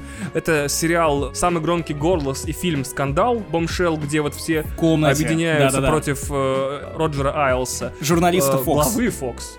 И э, все-все-все сериалы и фильмы сделаны для того, чтобы где-то маленькая, несчастная, забитая девчонка, э, школьница в любом государстве посмотрела и поняла, что она и достойна большего, и может победить, и быть первой, и самой крутой. Я от этого дико тащусь. Э, На YouTube есть клип Дрейка на песню Nice for What, где снимаются сильные независимые чернокожие женщины в одежде, что нетипично для клипов рэпа, да? И там в комментариях есть флешмоб, типа, я показал этот э, клип моему дедушке ветерану Вьетнама, и он стал сильно независимой женщиной. Там все время все перебирают, типа, я показал этот фильм своему отцу, который охотится, типа, там, из лука и занимается рестлингом, там, и стрельбой, э, и он стал сильно независимой женщиной. Так вот, я посмотрел Birds of Prey и стал сильно независимой женщиной в итоге, потому что мне, может быть, в этом фильме некоторые вещи не понравились. Возможно, я проспал 20 минут в середине, но это потому, что только я в зале было очень темно и тепло. И я очень начинаю вырубаться, когда темно и тепло. Я как плесень, я не знаю. Вот. тебе лучше не ездить в Барселону. Да, я просто там приеду, усну в отеле и проснусь уже, когда нужно будет уезжать, да. И все, что я видел, мне понравилось именно с точки зрения того, что это значит даже не для меня, 31-летнего мужика, а для какой-нибудь 12-летней школьницы. Слушай, я с тобой одновременно и согласен, и не согласен. Потому что, с одной стороны, вот меня лично очень радует то, что они сделали из Харли Квин реально образ женщины, которая уходит от мужика-абьюзера, который кормил ее каким-то обещанием странной лучшей жизни, на самом деле использовал годами, бросал, использовал в своих целях и, короче, всячески подсирал. Именно Джокер. Теперь Харли Квин сепарируется от всех этих травм, причем, что характерно, это происходит и в комиксах, и в мультсериале, который так нахваливают, и в этом фильме, потому что завязка фильма натурально в том, что она расстается с Джокером, теперь она лишена его защиты, поэтому за ней охотятся все криминальные банды, люди Готэма, которым она поднасрала, и поэтому теперь ей самой нужно отвечать за себя, выстраивать себя заново и искать себя в этой каше, потому что теперь-то она свободна. И, разумеется, первые 10, 20, 30 минут фильма нам показывают страдающую Харли Квин, которая страдает вот идеально. То есть так страдает Харли Квин. Марго Робби в «Хищных птицах», мне кажется, переплевывают все образы в любых итерациях Харли Квин, будь то в мультсериалах или в игре, или я не знаю, где угодно, потому что она одновременно умудряется быть и убедительной, и при этом мультяшной. Этот фильм начинается, опять же, со вставки, где пересказывается история отношений Харли и Джокера. И смешно, что Warner Brothers настолько не хотят вспоминать после фильма с Хоакином Фениксом о Джареде Лето, что они сделали Джокера в образе из мультфильма 90-х. Это очень смешно. Это правда было очень А по поводу странно, того, да. что она одновременно сильная и независимая, и почему мне это и понравилось, и почему не понравилось, потому что, на мой взгляд, не докрутили. Во-первых, потому что я считаю, опять же, главным фокусом этого фильма должна была быть Харли Квин. Мне не интересны хищные птицы. Я мог бы допустить, что если бы они их раскрыли как-то прикольно, если бы там было за кого переживать помимо Харли Квин, но нет, как бы не за кого. Ты смотришь на эту героиню, которая за которой охотится весь Готэм, потому что у нее оказывается МакГаффин местный, и ты не знаешь, кто она, и ты не знаешь, какие характеры у других хищных птиц, потому что, по сути, ни- никого, кроме копа и, возможно, танцовщицы при черной маске не раскрывают. Но самая главная проблема фильма, ну, опять же, не в этом, я снова запутался в мыслях. Короче, несмотря на то, что я обожаю Юэна Макгрегора, Несмотря на то, что он сыграл довольно забавного злодея, интересную интерпретацию черной маски из комиксов, я считаю, что не он должен был быть главным злодеем этого фильма. Чтобы докрутить мысль про сепарацию Харли Квин, нужно было делать злодеем Джокера. Так, чтобы в конце Джокер предлагал Харли Квин уже свою любовь, и она бы отказывала ему. И это уже Джокер страдал, потому что он упустил женщину, он ей пользовался, и так вот вышло. И, с одной стороны, у нас есть история про становление независимости, потому что по факту это оригин Харли Квин в рамках этой киновселенной DC, а не то, что она упала в, как- когда-то в чан с кислотой. У нас россияне в этой кислоте купаются. Главное, на гидре правильно подобрать э, человека, который вам эту кислоту предоставит. Наркотики это шняга. Отвратительно. Короче, и тут вот как-то не докручено. И по факту меня не развлекли хищные птицы. Очень понравилось все, что связано с самой непосредственно Харли Квин. Классно. Фильм мультяшный, панковый, в хорошем смысле панковый и мультяшный. И очень понравились драки. Прям максимально, потому что это драки вот в духе Uncharted, когда у тебя постановщик сцены не только показывает тебе сразу локацию, в которой происходит это сражение, но он еще показывает тебе, что у нас для каждой экшн-сцены есть модификатор драки. Вот у нас парк развлечений с огромными руками. Там начинается махач. Там просто огромные куклы, кукольные руки расположены по этому залу. И они на каких-то пружинках. И если толкнуть какого-то мудила на эту пружинку, то он смешно, ну, отпружинит. Или вот у нас есть сцена погони, и там Харли Квин на роликах едет за машиной плохого парня. И тоже это прикольно обставляется, все очень клево. Каждая драка в этом фильме запоминается. И это лучшая похвала для фильма DC, который я могу вспомнить, да и для фильма Marvel тоже, потому что в последнее время, мне кажется, все эпизоды сражений, экшена, они какие-то одинаковые, совершенно не прикольные. Наверное, самое прикольное, что я могу вспомнить в фильмах Marvel, это как ни странно, Человек-муравей, второй, где они использовали его суперспособности как-то креативно. Вот тут то же самое, только с жестокостью, кровью и прям максимально креативно. Вот это я очень ценил. Что думаешь? Я думаю, что вот ты похвалил боевые сцены, и даже несмотря на то, что я прочитал о том, что ими занималась компания 8711, почему-то 11 словами, Action Design, которую собрали великолепные люди Чад Стахельский и Дэвид Лич. Вот все знают, кто такие Стахельский и Лич. Это ребята, которые первые две части Джона Вика снимали... Погоди, ты сказал Стахецкий и Ильич? Да, и Ильич из Little Big. Дэвид Литч. Литч. Сегодня мы снимаем Скибиди. Скибиди. Итак, э, Харви, ты подбегаешь к нему и начинаешь танцевать банана. Скибиди звучит так, как будто кто-то забыл имя собаки Шегги. Так вот, Стахельский и Ильич это, это люди Стахельский и Ильич, правда получается. Чад Стахельский и Дэвид Лич это режиссеры первых двух Джонов Виков, которых потом, правда, судьба разделила. Ильич пошел снимать Ильич, правда, получается смешно, сука. И клипы, клипы. Ильич потом прошел снимать э, атомную блондинку Шарли Сторон, Дэдпула и Хобза и Шо. А Стахельский продолжил снимать вот как раз-таки э, Джона Вика и занялся трюками в Birds of Prey. То есть э, в «Хищных птицах» впервые эти два режиссера, которые занимались первыми двумя Джонами Виками, работают на площадке только координаторами трюков и так называемыми second unit директорами. Это те, кто снимают отдельные сцены боев, например, или просто second unit, то есть те, кто доснимают к основному фильму что-то. Вот это видно, потому что весь фильм, он как бы действительно снят человеком, который имеет понятие о том, как ставить камеру в диалогах, там, в общих сценах и так далее. Как только начинается боевая сцена, такое чувство, что и камера, и герои, и монтаж сходят с ума. И это очень классно выглядит. То есть она просто общается с героинями, там идет ее история, там закадровый голос, ее жалобы на жизнь, и вдруг начинается битва, и совершенно по-новому она снята. И это тоже здорово. Это в некотором смысле даже более комиксовое, потому что есть панели такие, есть панели порубленные, есть там вот этот фолд, когда развер... ну, разворот на комиксе. Да это отражение характера Да. самой Харли Квин, которая немножко бешеная. Я очень с тобой согласен по поводу Джокера, потому что если целью фильма было показать взросление Харли Квин, ее становление самостоятельной личностью, то есть эмансипация, отсюда слово эмансипация, то почему она сражается в сопровождении каких-то левых людей с совершенно левым человеком? Я понял бы, если бы она в начале фильма убила бы Джокера, или стала причиной его смерти, и из-за этого бы она либо переживала это каким-то особым образом, либо она не убила бы, но стремилась бы убить. И эта проблема у фильма исключительно из-за Хоакина Феникса и Тода Филлипса. Потому что именно он убил Джокера Джареда Да, Лето. и я просто удивлен. Очень много людей, пишущих сейчас о кино, совершенно не догадываются до этих всех внутренних процессов студийных, о которых осведомлены мы, вроде гики, там, ведущие подкастов, блогеры и так далее.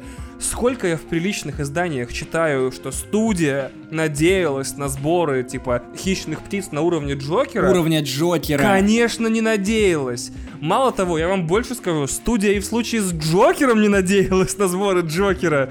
Там как-то так просто совпало, там и получилось, и попало в нерв.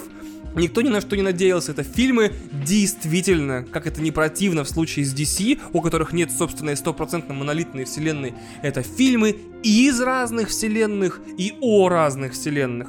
Джокер абсолютно самостоятельный фильм, и мне очень хочется узнать, что сейчас Warner Bros. думают по поводу того, что делать с ним дальше, как связывать его со второй вселенной, ну вот той, где есть Харли Квин, Джокер, Бэтмен. Я надеюсь, что никак. Или не связывать, или ту привязывать к нему и отматывать всех в 80-е. Никак, никак, никакой связи быть не должно. Это капсульная история. Ой, смотри, Максим, легкая головоломка. Ты готов? Ну-ка. Итак, на одной стороне наших весов Максим Иванов, блогер, ведущий подкаста «Не занесли», э, редактор отдела Шапито сайта Медуза, который говорит «Пожалуйста, не связывайте эти вселенные, нельзя их связывать». А на другой стороне миллиард долларов сборов фильма «Джокер». Итак, Но погоди, Итак. Максим Иванов отвечает нет, тебе. должен ответить Аквамену президент Warner удалось собрать кучу бешеного бабла абсолютно без какой-либо привязки к ёбному Джокеру. Нет, А? нет, как ты тебе должен такое? говорить на две октавы выше. Этот фильм...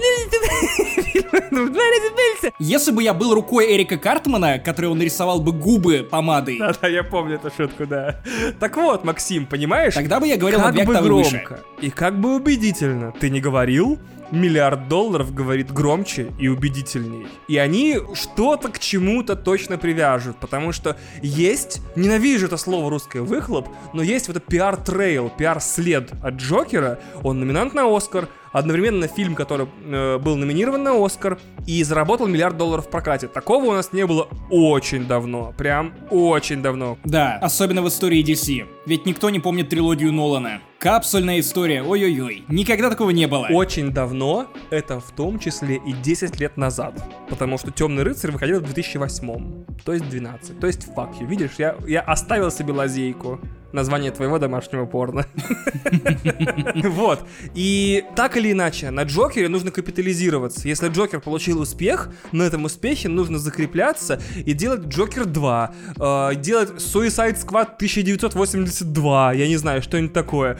Типа, представляешь, диско Джокер такой с диска Харли Квинн собирает диско отряд самоубийц. Там диско Дэдшот. Уже есть такое. Это роковой патруль. Бляха, да ты со своим роковым патрулем уже зараковал.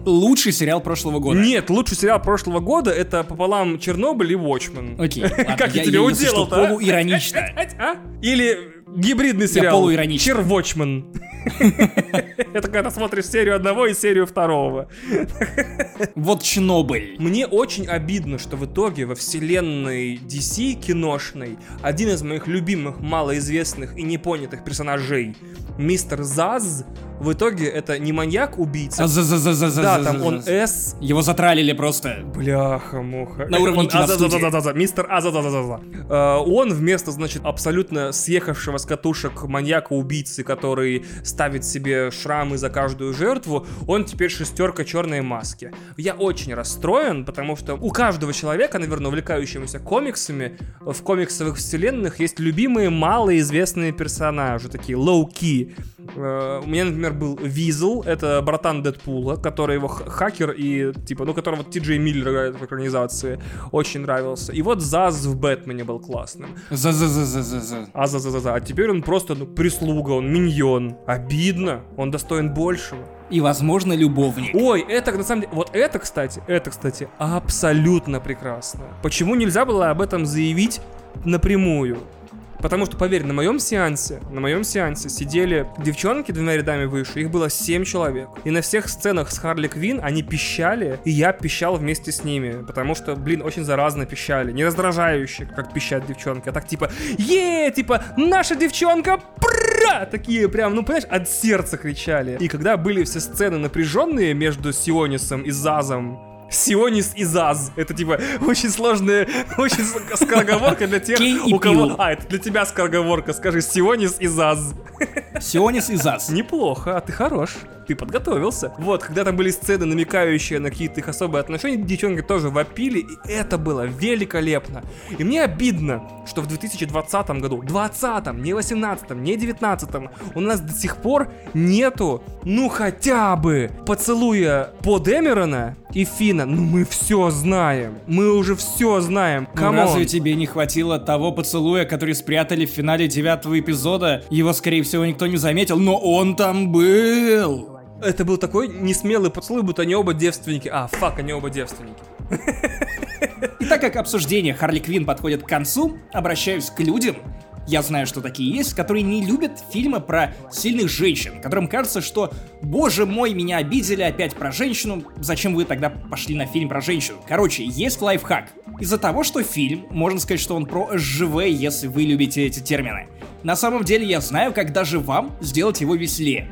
Вспомните те дерьмовые фильмы Comedy Club, с Денисом Косяковым и лысым чуваком из сестер Зайцевых. Помните, они назывались «Женщины против мужчин» или «Мужчины против женщин». Так вот вам, небольшой спойлер. Финальная драка в фильме Харли Квин — это переснятая трилогия «Мужчины против женщин» от Comedy Club. Приятного просмотра! А также помните, что в этом фильме и во всех остальных финальная драка — это всегда мой хуй и твоя срака. А теперь мы переходим к рубрике Куколд. Извини, что я назвал тебя Куколдом, потому что мы, мы, господи, я один тут стою. Я буду озвучивать отзывы из iTunes, где нас хвалят, а ты как представитель другого подкаста будешь сидеть и смотреть, и слушать такой типа, ну Прекрасно. давай, давай, расскажи, как у вас все хорошо. Но, чтобы было честно, Так. чтобы тебе нравилось на это смотреть и слушать, Так. ты можешь комментировать э, в духе говноеды. Мой подкаст все равно лучше. Подписывайтесь на Patreon один дома. О, да, давай, окей, легко. Без проблем, конечно. Ну и первый пятизвездочный отзыв от пользователя Maxi48. Maxi48 это был бы мой ник, если бы я был старше, на 23 года, и при этом выступал в Руполе, наверное. Maxi48. Эмодзи большого пальца. Мне захотелось Nintendo Switch. Захотелось ли тебе, Иван, Nintendo Switch после того, как ты послушал подкаст «Не занесли»? Так в этом-то и дело, что ваш подкаст слушают люди, у которых нет Nintendo Switch, а мой подкаст слушают только успешные премиум-делюксовые люди, у которых есть Nintendo Switch. У всех, у каждого. А у кого нет, я куплю тем Nintendo Switch. И у меня есть Nintendo Switch. Очень приятно знать, что у тебя есть Nintendo Switch. И ты аудитория нашего подкаста. Черт. Еще один пятизвездочный отзыв от вегана под именем Фруктовый салат. Я полагаю, что это веган. Приятный подкаст. Я и не предполагал об альтернативной концовке. Я не знаю, о какой альтернативной концовке говорит нам фруктовый салат. Возможно, альтернативная концовка для фруктового салата это когда ты на дне находишь немного бифштекса и такой типа ебать, вот это альтернативная концовка. Все сильно зависит от тех фруктов, которые были в салате. Когда ты ешь, ешь, понимаешь, что фрукты очень хорошие и психоактивные, и у тебя наступает альтернативная концовка. Я понял, что если бы в мире фруктов был бы свой аналог милфочек, то это были бы сухофрукты. Изюмчик, Изюмчик захотелось. черносливку. Еще один пятизвездочный отзыв от Мишаня Devil. От людей, которые вставляют э, в нике Devil God, я все время жду чего-то богоподобного, что они, если я зачитаю комментарий и им не понравится, они разверзнут землю, придут прямо ко мне и такие молниями в жопу просто перечитай нормальным голосом. Если они бог, откуда у них время писать отзывы? Столько детей в Африке болеет. Потому что Бог может поднять камень, который Бог не может поднять. Допустим. Это парадокс Бога. Нет, то, что Бог может поставить 5 звезд подкасту не занесли, вот это меня удивляет. Потому что есть возможное, есть вероятное, есть невозможное, а есть поставить подкасту не занесли 5 звезд. Не поставив перед этим 5 звезд подкасту один дома. Мы как хороший коньяк. Хотя, кажется, у коньяка максимум 3 звезды. Вы как хороший коньяк, после вас болит голова и хочется блевать. Три звезды это если бы в одном подкасте был я, ты и Паша. Мгм. Последний коньяк, который я пил, был вечер в Дагестане, по-моему. Это был ужасно. Или дагестанский вечер. Ты уверен, что это был коньяк, а не видео на ютубе? Я не знаю. Это было на дагестанской свадьбе, поэтому а, не все, просто внимания. я, я, понял, понял, о чем ты, да, я понял, понял, да. Привет, Султану, да. Так вот, отзыв от Мишаня Devil. Каев. Получаю эстетическое удовольствие от прослушивания данного подкаста, когда чем-то занят или куда-либо иду. Прямо как э, описал Death Stranding. Ты просто завидуешь нашим слушателям, чувак. Вот тебе таких комментариев не оставляют. Это правда. Благодаря этому подкасту научился уважать Звездные войны Максима и шутить про Мандалорца манда запикана звездочками. Типа, ну, спасибо. Дорогой Мишаня Девил. Во-первых, судя по нику, ты тот еще черт. Во-вторых, спасибо. Да, Мишаня Девил, на самом деле, если ты начал уважать Звездные войны, то ты не пропащий человек, как минимум. Все у тебя в жизни будет хорошо. Не как Паша. Звездные войны не уважаю. Итак, еще один отзыв и снова 5 звезд. Погляди, какие мы популярны. Удивительно. Кайф. Круто. Такой крутой подкаст. Очевидно, пишет Да он окном ошибся, человек, он мне который писал. понимает, во что вкладывать свое время. Очевидно же, что это кто-то с э, образов... Возможно, профессор. Да он, говорю, Потому окном ошибся, он мне клевые люди. писал. Пишет нам. Круто. Такой крутой подкаст. Один дома, Смотрю да. с самого начала, с самого Ну начала. да, это все про меня. Интересное построение предложений. Ладно, с профессорами такое бывает. Наверняка они просто запутались в книг, которые они пишут для Нобеля. Когда болел, слушал вас и как камень с души падал. О, с вами время летит быстро и незаметно. Слушаю везде и всегда, но все-таки я самый младший, мне 11 лет. Чего? Смотри, 11 лет, а уже с камнем ходит. Зато у него ник хороший читатель. Да. В 11 лет он как минимум умеет Он в 11 читать. лет уже хороший, Хороший мальчик. читатель. Ты Да, молодец. ты молодец. У нас просто идет соревнование в этих э, секциях, где мы зачитываем отзывы с iTunes, и у нас слушатели соревнуются за то, кто самый младший. Вот у нас есть 9-летка, теперь 11-летка, 13-летка, 15-летка. Скоро мы сможем собрать свой Гитлер Юген. Скоро вы сможете собрать свой Неверленд. И последний пятизвездочный отзыв на сегодня от пользователя с ником OBRMW. Я не знаю, как это прочесть как-то цельно, но вот уже, знаешь, вот есть отзывы, которые сходу настраивают тебя на что-то приятное. Ненавижу ваш Вот прям- подкаст, там написано, да? Нет, нет, нет, лучше. Любимые два долбоеба. Да, видно, что подписываюсь, про нас. прям очень в точку. Черт, ну это же и про меня тоже, ведь сегодня тут два долбоеба, и один из них это я. Черт подери. Возможно, Паша срулил от записи этого подкаста специально. Он такой, ого, да Чтобы там мы отзыв этот про двух зачитали, и долбоебами стали Да. Паша, это, это твой план был? Расскажи нам, пожалуйста. Nintendo Switch говно. Ага, ну я так и знал. А, дальновидно. Тоже, и даже не сомневался. Кидал когда-то вам донат, но его не зачитали. Главное не это. Человек, который начал отзыв со слов про двух долбоебов, сумел меня в первом же предложении пристыдить. Хочу выразить огромную благодарность за ваше творчество. Слушаю вас уже полгода, почти каждый день по пути на работу и домой. Любое утро становится слаще, если я знаю, что меня ждет сопровождение двух уже близких друзей. Друзей в кавычках, поэтому, видимо, мы твои враги. Прикинь, вот это будет облом, когда он включает подкаст, а там ты и я. И он такой, блять, И мы полтора долбоеба. полтора долбоеба. Потому что ты за полтора, а я за половинку. Это два долбоеба. А, да, я... Э, Это был сники дис. Нифига, потому что я жирный, да? Оставайтесь с такими же пушками. Пушками. И почаще приглашайте гостей. Например, того же Бейсовского. Не тебя, не тебя. Ну почему? Я классный гость, я очень веселый. Я очень Да, умный. мне- честно говоря, мне понравилось вести этот подкаст с тобой. Мне тоже. Хотя бы потому, что мы меньше спорим по поводу величия свеча. На самом деле мы должны были весь подкаст просто обсуждать, насколько Nintendo Switch и как блистательны Звездные войны, и просто просто Паша, чтобы было больно это слушать, понимаешь? Если бы Паша был с нами, то он бы на твое блистательно сказал. Дрестательно. И такой типа «я пошутил сейчас что-то охуенно умное». Так вот, отзыв OBRMW заканчивается словами «люблю и целую» и двумя эмодзи флагов Финляндии и Латвии. Латвии, Латвии, слава богу. Латвии, точно. Латвии. Я знаю, как выглядит Ну флаг ладно, Латвии. я тоже, да. Фух. Спасибо, бессмысленный набор букв. Иди слушать мой подкаст. Ты будешь поражен, как выглядит настоящий взрослый подкаст для настоящих крутых чуваков. Нужно слушать Арзамас. Нужно слушать завтракаст.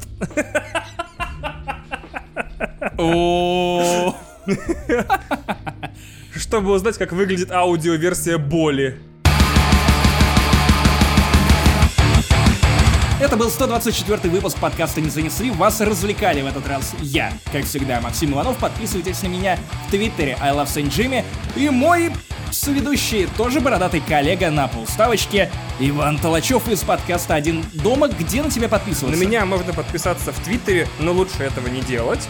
А ссылки на свой подкаст, наверное, мне Максим разрешит у вас в выпуске поставить хотя бы одну на официальный сайт подкаста. Приходите. Разрешим. Даже на Patreon. Нет, на Patreon не торопитесь подписываться, послушайте мой контент. Он тягомотный, раздражающий, очень редко смешной, но я жду вас в качестве новых слушателей каждого из вас. Спасибо, Максим, что выдал мне такой огромный кредит доверия, чтобы рулить этим кораблем не занесли рядом с тобой, пока твой второй бородатый э, друг забородел. Ты буквально встал очень смело за голландский штурвал. О, да. Схватил все хуи из этой ямы. Если есть мужчина, с которого я мог бы стать за этот голландский штурвал, то это конкретно ты. Благодарю. Если бы это был финляндский штурвал, то Паша бы просто дрочил воздух. Да, несуществующий член причем. Вот. Короче, было весело. Подписывайтесь на нас всех. Не занесли во ВКонтакте, у нас есть Паблос. На Паш тоже, Паш Пони. И на его Twitch он постоянно об этом говорит, он стримит. Он ушел с ДТФ, теперь ему нужны зрители, подписчики. Twitch, по-моему, Паша Пони тоже. Вы можете узнать это из предыдущих выпусков нашего подкаста. А также у нас есть другой подкаст на Патреоне, который называется «Вспоминашки». Скоро там выйдет третья, завершающая часть нашей глобальной трилогии о сериалах, которые нас изменили. Мы наконец-то отстреляемся и перейдем к новой теме, которая звучит как артефакты нашего детства, и это будет, гарантирую, самый ламповый выпуск вспоминашек, потому что я уже выписал 12 пунктов, и за каждым из этих пунктов есть история. В общем, Максим Иванов, Иван Толачев и был таков.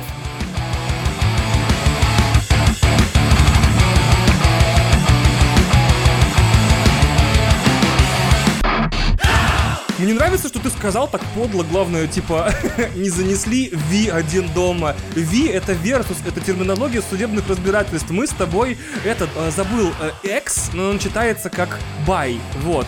Э, ну, когда в, в коллаборациях брендов X читается как by, то есть не занесли by один дом. Да, сейчас максимально поебать мы это вырежем. Так как я антипаша буду... Антипасто есть такое блюдо, это, по-моему, то ли нарезка овощная, то ли мясная, я не помню, кошмар. Есть такая группировка антипа. Антипа. Люди, которые выступают против балета. Нет, против э, отцовства. Антипа. Типа, они такие, Антипа. нахрен отцов, типа. Это мой, мой батя из таких. Оба моих батя из таких. Из антипа. Да и мой батя тоже, кстати, так что все нормально. Вступайте в антипа. Антипа. Антипа, антипа. Нет, ни в коем случае. Во-первых, эм, так... Я, я так парю дубль, чтобы четче было. Жень, по- потом, пожалуйста, нарежь подряд это в хуёвые дубли в конец. Толачев на концерте Ли- Лимп Да, это я всегда. Хуйня. Женя, режь все к чертям. Женя, респект тебе. Женя, ты знаешь, как э, Квентин Тарантино заставлял всех своих актеров, когда они валят дубль, передавать привет Салли. Это монтажер его, Салли Менге ее звали. Поэтому, Женя, ты делаешь лучшую работу в этой стране. Ты гений. Ты лучший. Кристина, монтажер моего подкаста, тоже тебе пару слов Ты скажет. Ев От души гений. душевно в душу. Жека. Жека! Жека, ты супер бро. Они просто не ценят тебя, и ты не получаешь спотлайта славы. Хотя на самом деле именно ты заставляешь их выглядеть так, будто они не обосрались, короче, и, и четко все разговаривают. Ведь если бы тебя не было, они бы такие... Ну, то есть, как ты. Ну да, безусловно, я без монтажа просто звезда. Ну, в смысле, в плохом смысле звезда, в смысле, рифмующий со слова. Я без монтажа просто беспомощный трехклассник. Такой, а вот эти э, лю- люди, кото- которые... па-па-па, па-па-па». И Кристина монтирует, и получается, я считаю, что вот эта штука сильно преувеличена в современной массовой культуре. И пора давно ее, конечно, как-то, ну, упаковать в какие-то более-менее разумные рамки. Вот, поэтому, Женя, ты работаешь, они пиздолят, а ты работаешь. Мешки ворочай. Мешки ворочаешь ты, не они, не они, Он ты. так пальчиком сделал, Женя, жалко, ты не Жалко, видишь. жалко, ты не видишь, я просто тыкаю пальцем в микрофон вот так вот. Вот. Ты лучший, the bestest. Просто максимальный респект тебе. Надеюсь, на этой... А он будет на сходке? Ты будешь, Жень, на сходке? Скажи, пожалуйста. Ага. Женя Слава живет богу, Жень, что в ебенях. Женя, ты живешь в ебенях? У него другой часовой пояс, Черный? и сейчас у него уже ночь глубокая. По тэ- тэквондо. У него часовой пояс по тэквондо. Нет, а серьезно? Тэквондо? Тэквондо? Yesterday you said tomorrow. Доктор Дуитл, это Шайя Лабаф А сумасшедший, где он, где он живет? который мотивирует Да где он животных. живет? Где живет? Да Кемерово, а, по-моему. Кемерово. А, он не, он не доедет из Кемерово. Жалко, Жень. Ты гордость Кемерово. Всем лавки, чмавки. Целую в хуй.